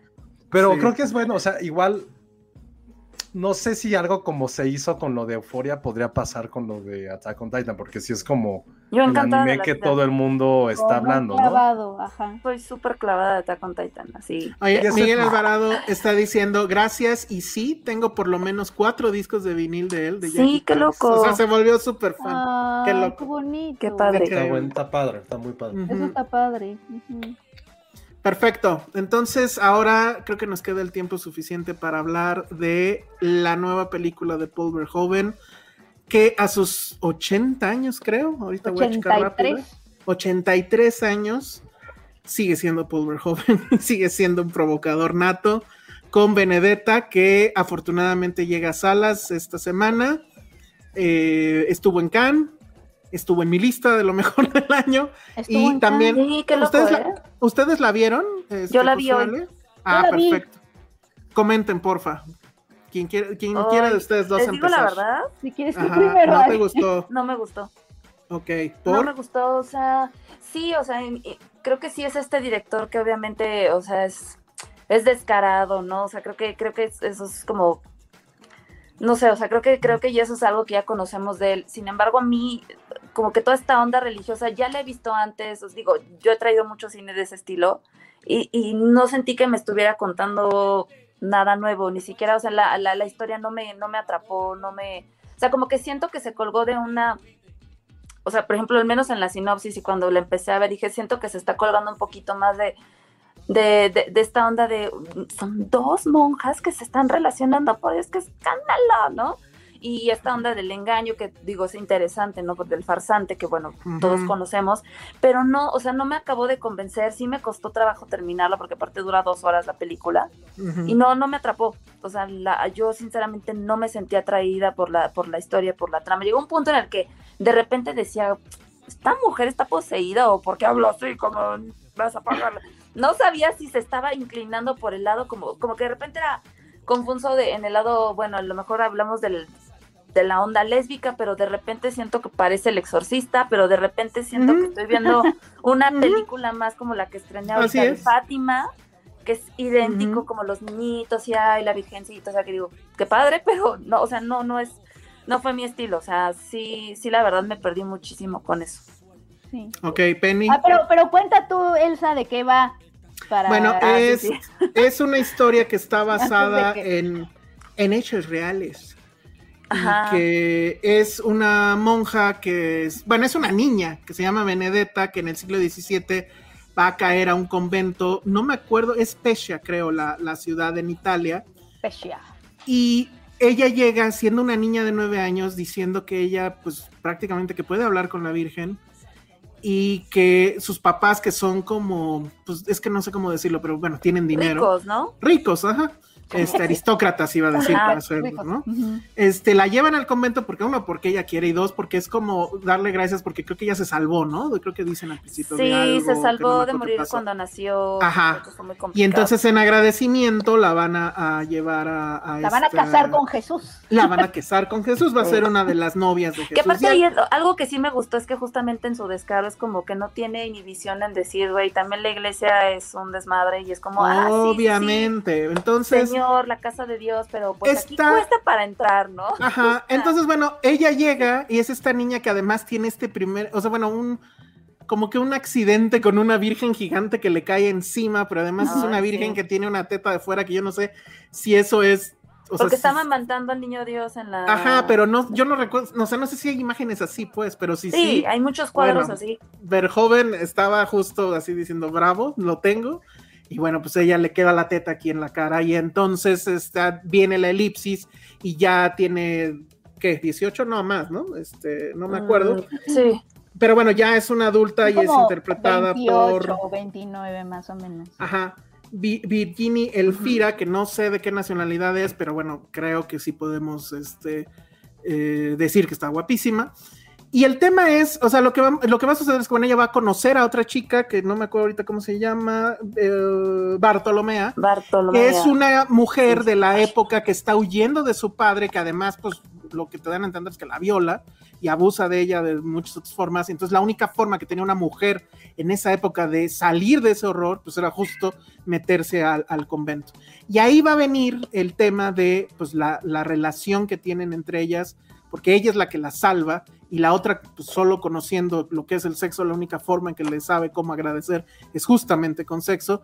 Y ahí va a venir toda una serie de cuestiones donde además está el tema de si Benedetta en serio tiene esa conexión divina, porque de repente le salen estigmatas, ya saben, estas marcas en, las manos, y luego también le salen en la frente, y ahí viene luego la parte de que si eso será real o no, o sea, son muchas, muchas cosas que están ahí metidas. Este, nada más rápido.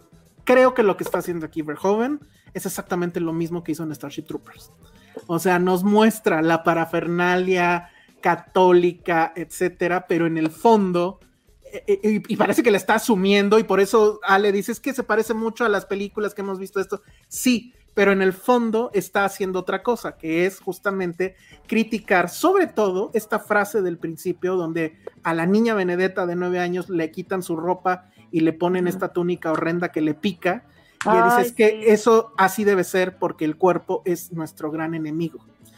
Y entonces, la verdad es que... Sí, ¿ves mi primera No, Güey, pero pues eso era real. Sí, obvio, obvio, obvio. Entonces sí dices, güey, esto estaba hecho para que Verhoeven lo hiciera. O sea, una película donde tenía la posibilidad de este, choquearte con escenas de sexo entre dos mujeres que además son monjas, criticar a la iglesia, criticar el machismo, criticar este, el asunto de que el cuerpo es malo cuando hay toda una celebración. Siempre ha habido una celebración al cuerpo en el, cine de, de Verhoeven y, y, este tema además de de las cosas sucias del cuerpo. Hay un momento ahí donde salen unos arlequines echándose pedos en una con fuego en el trasero. Eh, es muy joven eso. Entonces, creo que sí aprovecha la oportunidad y sigue siendo este gran provocador. Eh, sí entiendo todas las em, peros que le pueden poner a la película, pero si la ven en ese sentido, y bueno, y si son fans de las películas en teoría más malas de Verhoeven, que para mí no lo son tanto, que es Showgirls y, este Starship Troopers, creo que hace justamente lo mismo, nada más que ahora abraza la parafernalia de, de, la iglesia para detrás criticarla y, y bueno, pues dinamitarla casi, ¿no? Entonces, de eso va. Y bueno, ya aproveché, perdón, Penny, para No, no, está perfecto. Pero vas, vas, Penny. qué bueno que, que, diste tu opinión primero, porque yo también voy a hacer un poquito de fiestas. Pero sí hay cosas que me gustaron de la película. Este a mí me gustaba mucho la relación que hace la película entre lo que dices, ¿no?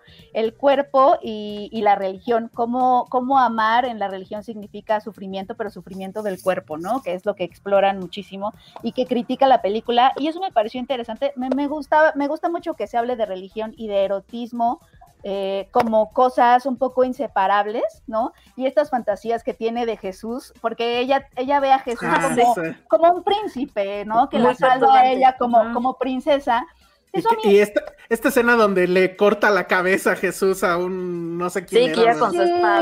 Pero llega como, llega en un corcel blanco, o sea, es, es, el caballero que viene a salvarte. Y me identifiqué un poco con eso porque yo de niña, cuando me, me hablaban de Jesús, cuando me hablaban de. Benedetta.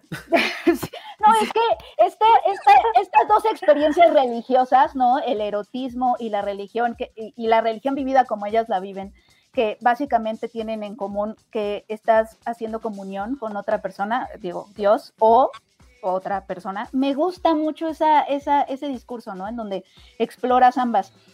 Lo que a mí me pasó con la película es que justamente no la sentí nada provocadora, o sea, como que, de hecho la sentí muy, muy conservadora, eh, porque, o sea, para que haya una verdadera provocación tienes que, tienes que subvertir, ¿no? Y tienes que, que, ser disruptivo, no solamente eh, así haciendo como cosas, ¿no?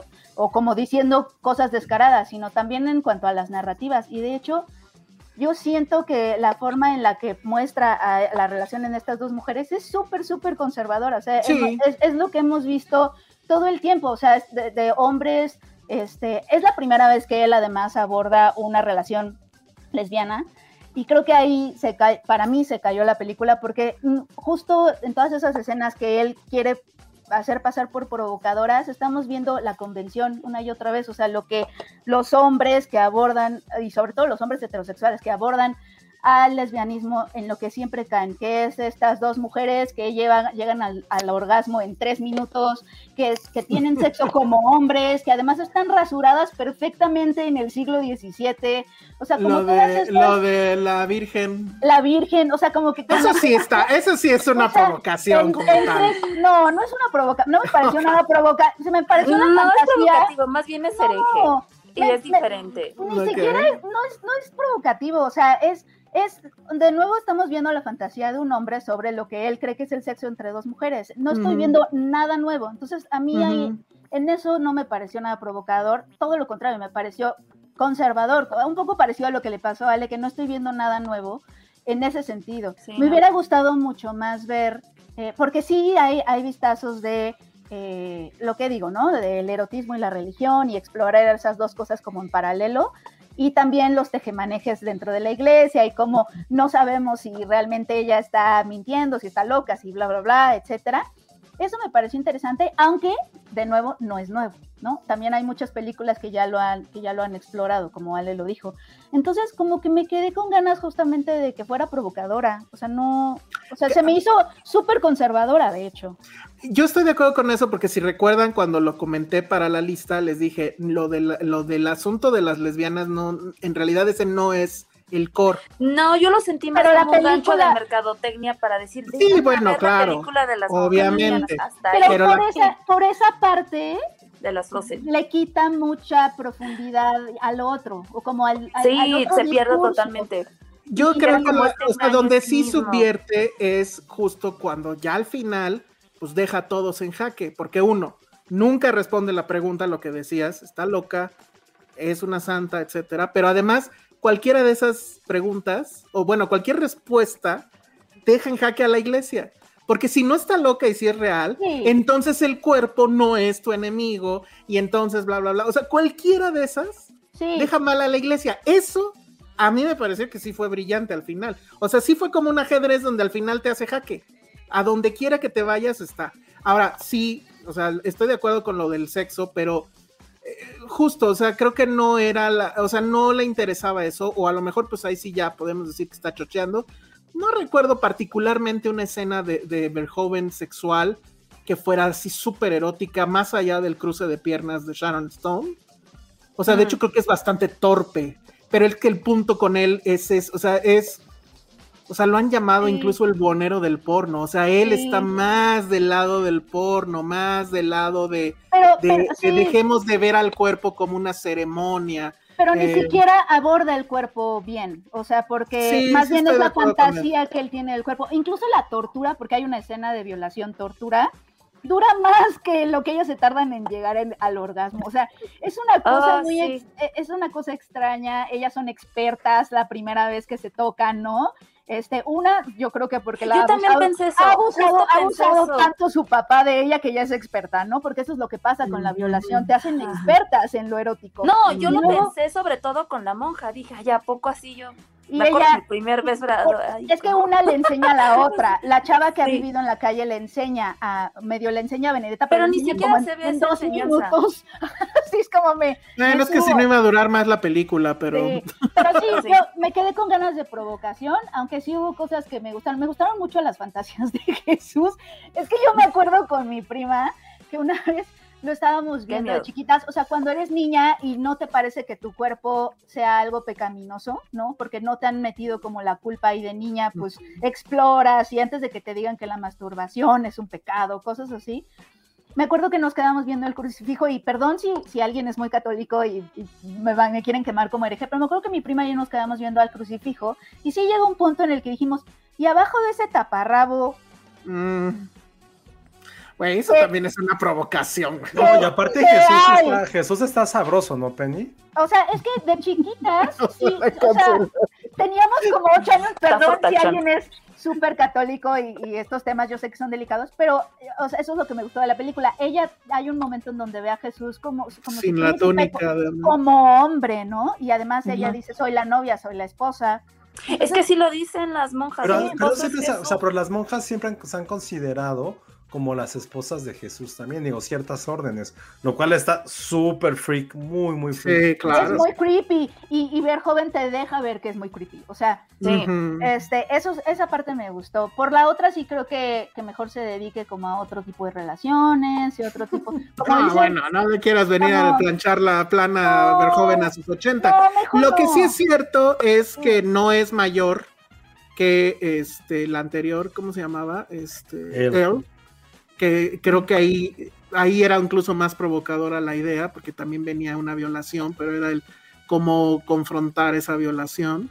Y creo que eso era también bastante. Y como ella tiene agencia. Sí, estaba mucho más. Eso, eso. Entonces, pero también creo que aquí, o sea, es una mezcla de muchas cosas. Y sí es una mezcla de muchas formas en las que él ha abordado sus diferentes películas. Porque también creo que tendríamos que entender que hay una gran cantidad de comedia en esto, ¿no? O sea, la escena del principio de la niñita y lo del pájaro que se va a cagar en el Ay, cuando empezó eso dije, no, no, no. Ajá, eso sí súper tonto. He visto miles de... O dije, hasta le dije a José, ¿es religiosa? O sea, la película va a ser de esta onda religiosa, religiosa 100%. Como, cristiana. Como cristiana. Es que así son. Justo esa escena es de, típica de película cristiana. y ya le he visto, jamás en algo. Así. No, pero no, hay, hay, hay un humor, pues, creepy si quieren, pero... Y le funciona. O sea, muy en su onda, muy en su onda.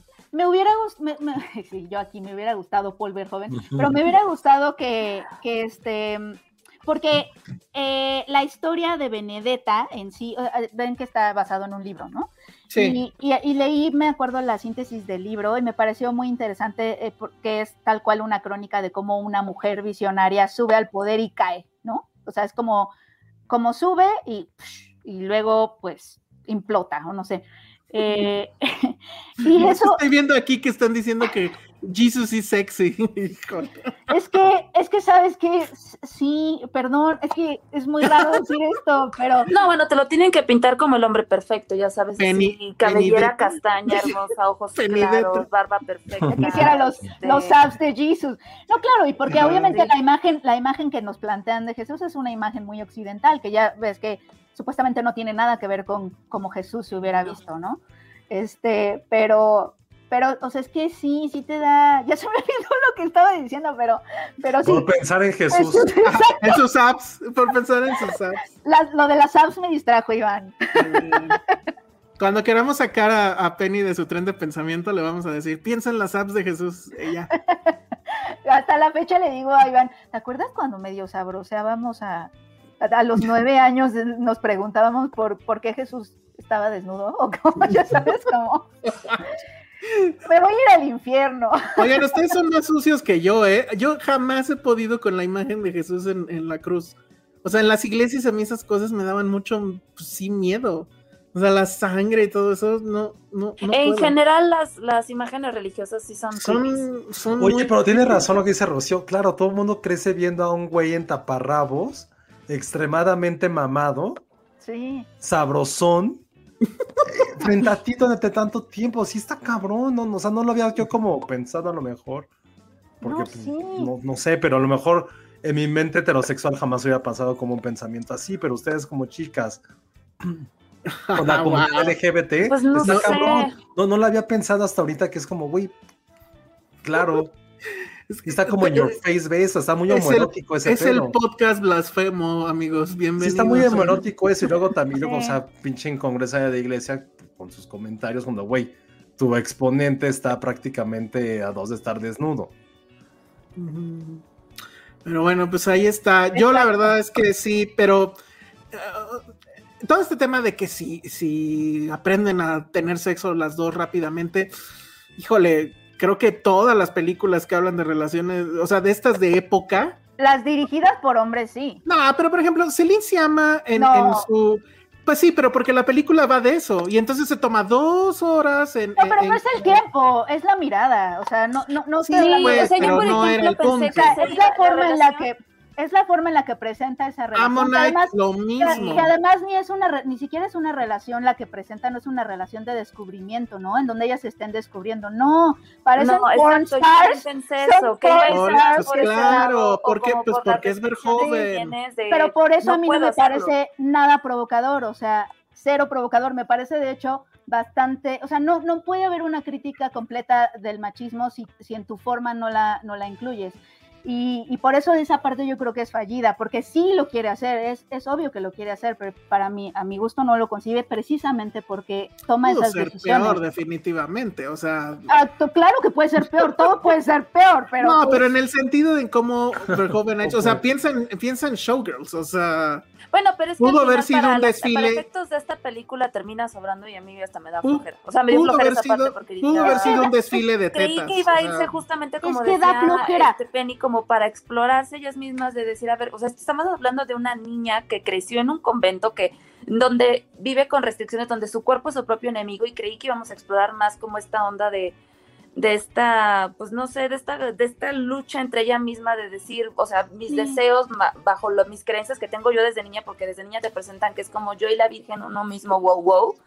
Es como, no sé, esta curiosidad, ¿no? Que totalmente normal en una mujer, en cualquier ser humano, pero pues no. Ni siquiera, ni siquiera te enojan esas, esas escenas, porque cuando hay un enojo, a lo mejor si te preguntas un. Pero es que el enojo no ¿por qué me está, ¿por qué me está? No, o sea, lo que me refiero es que ni siquiera es que me hayan molestado esas escenas, me dieron flojera, ese es el sí, problema. A mí me flojera, es como, porque lo he visto, lo he visto tanto y de la misma forma, tan cliché, tan autoindulgente y tan, tan dirigida a hombres como él y que hemos visto siempre que sí fue como, ah, chale, o sea, sí esperaba que fuera como un poquito más provocador como es, ¿no? O como te está planteando. ¿Cuál sí fue provocadora en ese sentido? ¿Cuál, o sea, a mí él, no entiendo cuál, cuál hubiera sido la provocación en, en ese escenario. Porque, insisto, o sea, yo sí creo que se está burlando además eh, de, de, esta modita que hay de, de, escena, de historias lésbicas de época. O sea, Celine Siama, este, Ammonite, se me escapa otra por ahí. Entonces, creo que por ahí va el tema de, escapar justo, porque él no es, eh, él no ve al cuerpo como este templo, ¿no? Y, o sea, es ir directo y que sí, se relaciona con el porno y el porno pues tiene esta, por así decirlo, eh, este vías masculino, ¿no? Porque, pues, pero para, pero para, para burlarse de, la, de los cuestionamientos hacia el cliché, regresas al cliché. O sea, pero, es que ese no es el cliché, es, que ese no es el cliché de esas películas. el cliché de esas películas es 20 horas de contemplación y bla, bla, bla. Pero es que hay una razón por la cual, pero hay una razón por la cual se está experimentando para mostrar nuevas, o sea, para hay una razón por la cual muchas mujeres que están dirigiendo, afortunadamente, este, cada vez más este tipo de películas, hay una razón por la, la cual están explorando la sexualidad femenina y sobre todo lesbiana desde otras formas. O sea, que él venga de sí a burlarse de eso se me hace incluso, o sea, espero que no sea la intención. Yo no lo sentí como una burla, porque si fuera una burla sí diría, como, ¿por qué te estás burlando algo que uno ni no, no, o sea, no tienes como ni siquiera porque, verla en porque ver joven, porque ver joven y en toda su carrera lo ha hecho. Y no se ha convertido el, el, no al culto al cuerpo de ese sentido, o sea, es el cuerpo no nada más son estas imágenes bellas y demás. Pero es, lo que nos muestra la fantasía. Y caca, o sea, sudor, sangre pero no nos muestra el cuerpo real, nos muestra justamente una fantasía de lo que él cree que es el sexo entre mujeres. No nos está mostrando el cuerpo real o el disfrute de un cuerpo, el disfrute real. Bueno, pero para el caso tampoco las, las otras que menciono. O, el dolor. sí, pero es que, ah, no, pero Celine se, llama, a mí me parece que explora otras cosas. Para empezar, las de Celine se llama, no están rasuradas en, su, en, en sus axilas. Ah, no me acuerdo, no me fijé. no eran las piñas, Penny. No, no Eso es súper cierto, la de Celine se llama así, era acá como Bush, Bush. Sí, no me acuerdo yo de eso. Sí, era como Bush setentero, claro, tiene todo, no lo había pensado. Y aquí están rasuradísimas en, triangulitos perfectos, me acuerdo, que hasta yo dije, oh, pero ¿qué es eso? ¿No? Como que otra vez llegas a esta, a esta cosa de estoy viendo unas pornstar, o sea, una escena de pornstar, ¿no? Y no, no me pareció que fuera una crítica, o sea, sobre todo porque esas nuevas formas de mirar que están explorando otras directoras no se ha convertido en un canon como del que te, como lo suficiente como para burlarte de del canon, ¿sabes? Yo siento que sí. O sea, ya van, es que se me olvida cuál es la tercera, pero ya hay una modita de películas de historias lésbicas de época que sí es así como de, bueno, ya. Y esta, pues, como que todo mundo apostaba que iba a ir por ahí y pues no. Y de hecho, insisto, a mí por eso me gusta que las escenas de sexo no sean particularmente justo, no son choqueantes, es algo que ya has visto, porque es un, ahí está y vámonos rápido con otra cosa. Y sí me llama mucho la atención justo eso, porque incluso lo veo, o sea, donde tú ves una, no sé, un cliché, etcétera, yo lo que veo es un joven que ya no está, o sea, sí está ahí y está, y, y sí siento yo que es un comentario sobre eso, pero lo que le interesa está en otro lado. Y por eso es así de, bueno, esto va a estar, porque tiene que estar, pero nos vamos rápido y a otra cosa. Y esa otra cosa pues es justamente como ella pone en jaque al final a todos. Que eso es donde a mí sí me parece que es una provocación y es una provocación es a la iglesia. ¿no? O sea, no es tanto a la, institución como tal, no es tanto al público, sino hacia ellos. Entonces, bueno, pero pues ahí está, este, se estrena esta semana. Supongo va a bueno, no sé cuántas salas va a llegar, pero supongo que va a llegar a poquitas salas. Es chiquita. Tampoco creo que sea el, gran estreno. Y yo sí me quedo con esta idea, insisto, de si son fans de Verhoeven y si vieron Starship Troopers, a mucha gente odia Starship Troopers me parece que es una absoluta genialidad. Eh, a mí me gusta mucho Showgirls, entiendo que la odien, pero pues yo sí, la verdad es que sí quiero mucho esa película con todo su onda de mala leche y raunchy y demás. Pero a lo que voy es, creo que a sus 80 años no ha perdido el filo. Eso sí, creo que, lo, que lo sigue manteniendo. Penny opina exactamente lo contrario, pero me parece que... pero bueno, véanla y, digan. Digo, la verdad es que también creo que el cine de Verhoeven sí es un gusto adquirido. O sea, si alguien llega y lo ve por primera vez, eso pues sí. Este, sí creo que requiere esta en particular el contexto de lo que él hace y de lo que él cree. Y ese sí es un defecto, porque efectivamente, como les dije, no me parece que sea mayor a él que eso sí la puedes ver sin mayor contexto de quién es Verhoeven y, y pues sí, choquearte tal vez. Me encanta este comentario porque sí fue algo que dijimos y creo que ahorita fue como media hora para eso. ¿Se acuerdan cuando dijeron que le daríamos medallas a las pelis por su intención en lugar de su ejecución? Yo no se la daría a Benedetta tampoco en la intención. No, yo sí, totalmente. Por eso es mi lugar cuatro de mi lista. Sí, totalmente. Sí, mm, a su intención, ¿a quién se la daríamos? Mm. Premio por intentarlo. Premio por Ajá. porque a lo mejor la intención dices, bueno, aquí hubo Pues de las que hablamos hoy, no creo que ninguna Peacemaker. No. intentó. Intentó llevar creo que, a, creo que él diría que y no lo ha logrado. Una medalla a Igli. A una ah, medalla. Puede ser, sí. Él sí se la merecería totalmente. totalmente. Mm, es que estoy leyendo los, los chats. Dice, yo amo y crecí con Robocop, lo quiero, aunque estoy totalmente de acuerdo con Penny, dice Rocío González, muy bien. Alejandro Flores dice Timber Oven. increíble, a mí me encanta Robocop. no, me, nunca le he visto, me quedan. ¿Qué? Vela, Ale, yo creo que sí te No me llama la atención. No nada. Es un robot. Tuve la oportunidad un policía. Veces, la ponían es robot. y era como me dormía. En el canal 5. Insisto, es robot, es policía, es Robocop. Es también como película de papá que ama Denzel Es película de papá que ama Denzel Washington. Sí, justo se me hacía película que solo mi papá veía. Robocop no es película de papá, perdón. O sea, sí puede ser a lo mejor un terreno compartido, pero no se la daría nada. No creo todavía que suceda eso. O sea, no sé, no sé. Perdón, pero pues no. Esa yo creo que sí es mi favorita de ver joven, ¿se vale? Sí, ¿por qué no? Ah, creo que también la, mía. Tú tenías otra, ¿no, Josué, de su etapa anterior? Espera, es justo lo que estoy pensando, si, la de, si es de Verhoeven, esta que me gusta mucho, y que también ahorita entiendo mucho. A ver, esperen. Ahorita les digo. Porque bueno, la, anterior con la que tuvo éxito era Turkish Delights. O sea, bueno, me refiero anterior a, antes de brincar de Europa a, a Estados Unidos. Y que bueno, pues esa historia es bien. Sí, se llama Flesh and Blood la que me gusta. Exacto. Es una medieval, pero también habla como con muchas cosas. Sí, hace como un poco male gaze de muchas cosas, entonces. Mm. Sí, el güey. No, no, no, vayas a empezar a, volver a verla y ya no te gustó.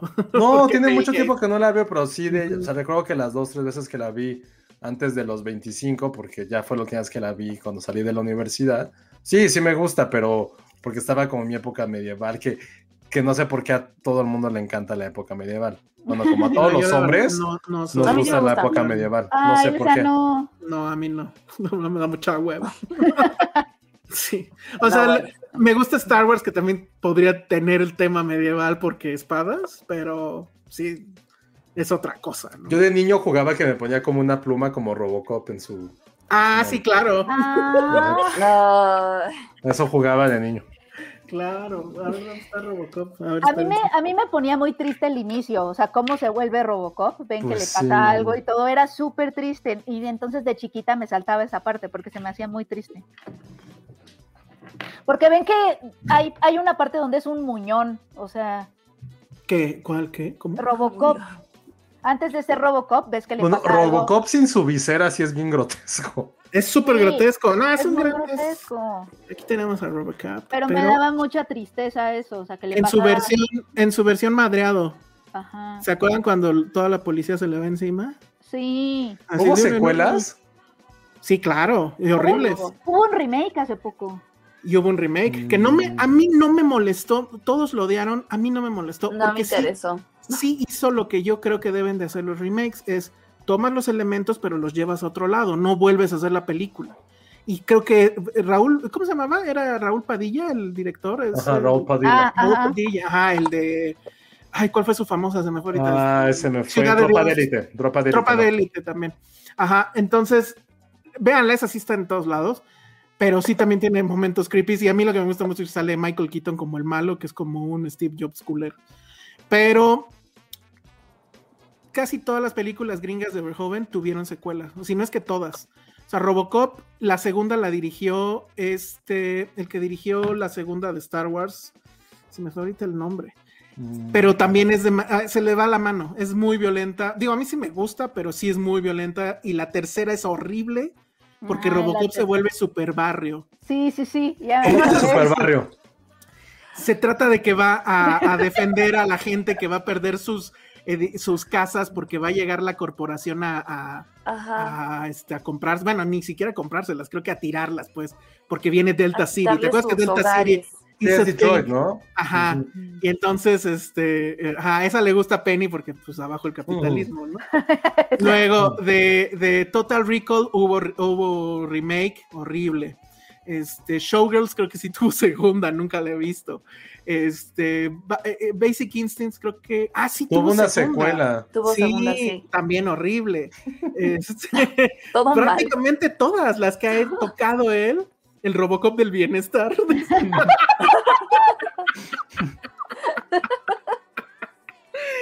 Bueno, pero pues ahí está. Verhoeven es para mí uno de mis héroes. Me encanta, me encantan los eh, cómo se refieren a él en muchas críticas. Hice un texto hace ya mucho y yo creo que lo voy a volver a repostear, pero viene ahí toda la cantidad de adjetivos que le han hecho durante su carrera, de buonero del porno, este, sádico, masoquista, misógino, todo le han dicho. Pero la verdad es que yo creo que sí hay un genio ahí y, lo creo que lo sigue demostrando, o sea, que Penny no le gustó Benedetta, pero vamos, o sea, el, corpus de su carrera es absolutamente sólido y sí es, para mí creo que sí sigue siendo un provocador, y si no lo fue, y, fue un gran, gran provocador, pero bueno. Ya vámonos, porque ya vi la hora y sí nos pasamos ya. Oscar Sánchez dice: Dato curioso, las armaduras que usan los soldados en Robocop 3 se usaron en Starship Troopers. Órale. Sí, ah, bueno, y Starship Troopers tuvo como cuatro secuelas una cosa horrible. La primera, obviamente, es la buena, que a mucha gente le sigue dando cringe, pero me parece que es extraordinaria. Yo me acuerdo que 4K. Cuando yo la vi, porque ¿de qué año es Starship? 97, yo creo. Yo la vi cuando estaba niña y me acuerdo que no estaba entendiendo lo que estaba viendo, porque obviamente no era una película como yo estaba acostumbrada a verla, pero nunca la pude olvidar. O sea, que yo dije, no entiendo qué está pasando, porque eh, me hacía reír, pero de pronto la violencia, ¿no? Do you wanna know more? yo, ¿qué está pasando? Sí, no. Sí, ese probablemente está de sus mejores. A mí sí me, a mí me encanta. pero en su momento fue un fracaso, fue un fracaso y se volvió de culto y alguien por ahí dijo la otra vez, y tiene razón, si, si los monstruos de Pacific Rim fueran tan amenazantes como las arañas esas de Starship Troopers, a mí me daban asco. ¿Te acuerdas que había una que le metían una como aguja ah, aquí? Oh, pues ese, era el cerebro, el malo. Ajá. que era como un chicle. Que lo tenían atrapado. Y no, horrible, horrible. Si los monstruos de Pacific Rim fueran así a uno de los sellos. ¿A quién le cortaban el brazo? Que yo, que yo de chiquita dije, no, eso no, eso no pasó. No, se lo reconstruyen. Se lo reconstruyen, sí. Sí, eso también es horrible. una, la, cosa bien La famosa escena también de provocación del baño. No me acuerdo de esa escena. Porque que están en el baño todos, porque para ver joven, el, en el futuro, que pues no sé si es ya ahorita, los sexos iban a estar ya completamente... No binarios. Ajá, justo. O sea, Verhoeven veía. No, bueno, pero no, no era así. O sea, pues, no, no así, pero así, porque era. Ya no va a haber el baño de ellos y de ellas, sino que todos van a estar juntos. Y se ve en Robocop, pero muy poquitito. Incluso está censurado en, algunas versiones. Cuando están ellos llegando a, donde tienen su locker, se alcanza a ver cómo este llega otra chica y, se empieza a quitar el, como, pues lo que traen aquí encima, ¿no? Y se queda como en brasier, pero se empieza a quitar el brasier y ahí es donde cortan. Y en, y en Starship Troopers sí está la escena completa donde están completamente desnudos el, tipo guapo y la tipa guapa, que no me acuerdo cómo se llamaban. Y entonces entonces viene esa, esa idea en, Verhoeven. Uy, salía, salía Denise Richards, que sí era una mujer espectacular. Uf, sí. Y salía Doggy Hauser. Doggy Hauser, salía un protagonista era un güey ahí que X, ¿no? Carpy Van der, ¿cómo se llama? Van der algo, Van der Villen, no, no sé, algo así. Que ya no hizo nada. Casper Van der, ajá. Que ya no hizo nada, según yo, ¿no? Salió en Sleepy Hollow. Mm, sí, ahí lo, ahí me acuerdo. Pero que también el, programa, el problema con Starship Troopers que fue en el mismo año que salió el quinto elemento. Y en el quinto elemento es una. Sí, bueno, es, es superior. otra cosa aparte. Yo creo que para mí están en el mismo nivel, nada más que son enfoques diferentes. Son cosas muy diferentes. Pero es que la otra sí es una diversión total. Sí. la, la, ¿cómo se llama? Diva. La, diva. La diva. Era la esposa, bueno, no, la novia de este, de este güey, ¿cómo se llamaba? ¿De Bruce Willis? De Luke Besson. Ah. Era la novia de Luke ah, Besson. la, la actriz original no llegó ella no quería, le había propuesto desde un inicio que estuviera, no quiso, entonces ya le habló y le dijo, oye, sácame de esta bronca y ya. Dijo, bueno. Y pues se volvió icónica. Pero que había ondas ya con... con... Mila. sí, sí, sí. Sí, pues es que Luke Besson... Luke se le podrá acusar... Está, un poco trastornado también de su relación eh, ética profesional, ¿no? Sí, sí, está enamorado de todas las chicas con las que hizo películas. Digo, con Scarlett no sé si habrá pasado algo, pero pero sí, sí tiene eso. Se le podrá acusar de todo excepto de tener mal gusto, la verdad. Sí. Pero bueno, estuvo con Mila y después estuvo con quién, ya no me acuerdo. Ni idea. Pero bueno, muy bien. Ese fue el dato extra de, de este episodio. Ya vámonos porque nos prometimos durar menos y ya estamos otra vez. Sí, no las volamos. Dos horas y media. Perdón, Ale, pero ya sé que ya te tienes que ir. Entonces, este, pues ya, ¿no? Creo que no tenemos ningún pendiente, excepto decir mm, redes sociales, Penny. Eh, arroba Peña Oliva. Ale. Arroba Ale Casagui. Josué. Arroba Josué Corro. Yo soy el Salón Rojo, vayan a ver Benedetta. Y nada más rápido, los ganadores de los juguetes de Ghostbusters. Todavía no me comunico con todos, pero ya justo ahorita acabando esto, lo hago. Ya para que pasen por sus juguetes, ahí les voy a decir dónde. Entonces, bueno, muchas gracias. Nos vemos. Bye. Bye. Bye, gracias.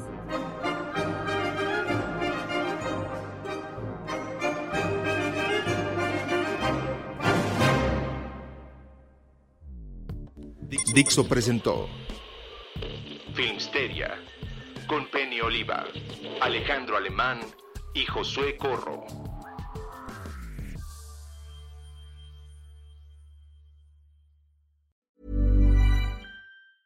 Planning for your next trip? Elevate your travel style with Quince. Quince has all the jet setting essentials you'll want for your next getaway, like European linen, premium luggage options, buttery soft Italian leather bags, and so much more and is all priced at 50 to 80% less than similar brands. Plus, Quince only works with factories that use safe and ethical manufacturing practices. Pack your bags with high-quality essentials you'll be wearing for vacations to come with Quince. Go to quince.com/pack for free shipping and 365-day returns.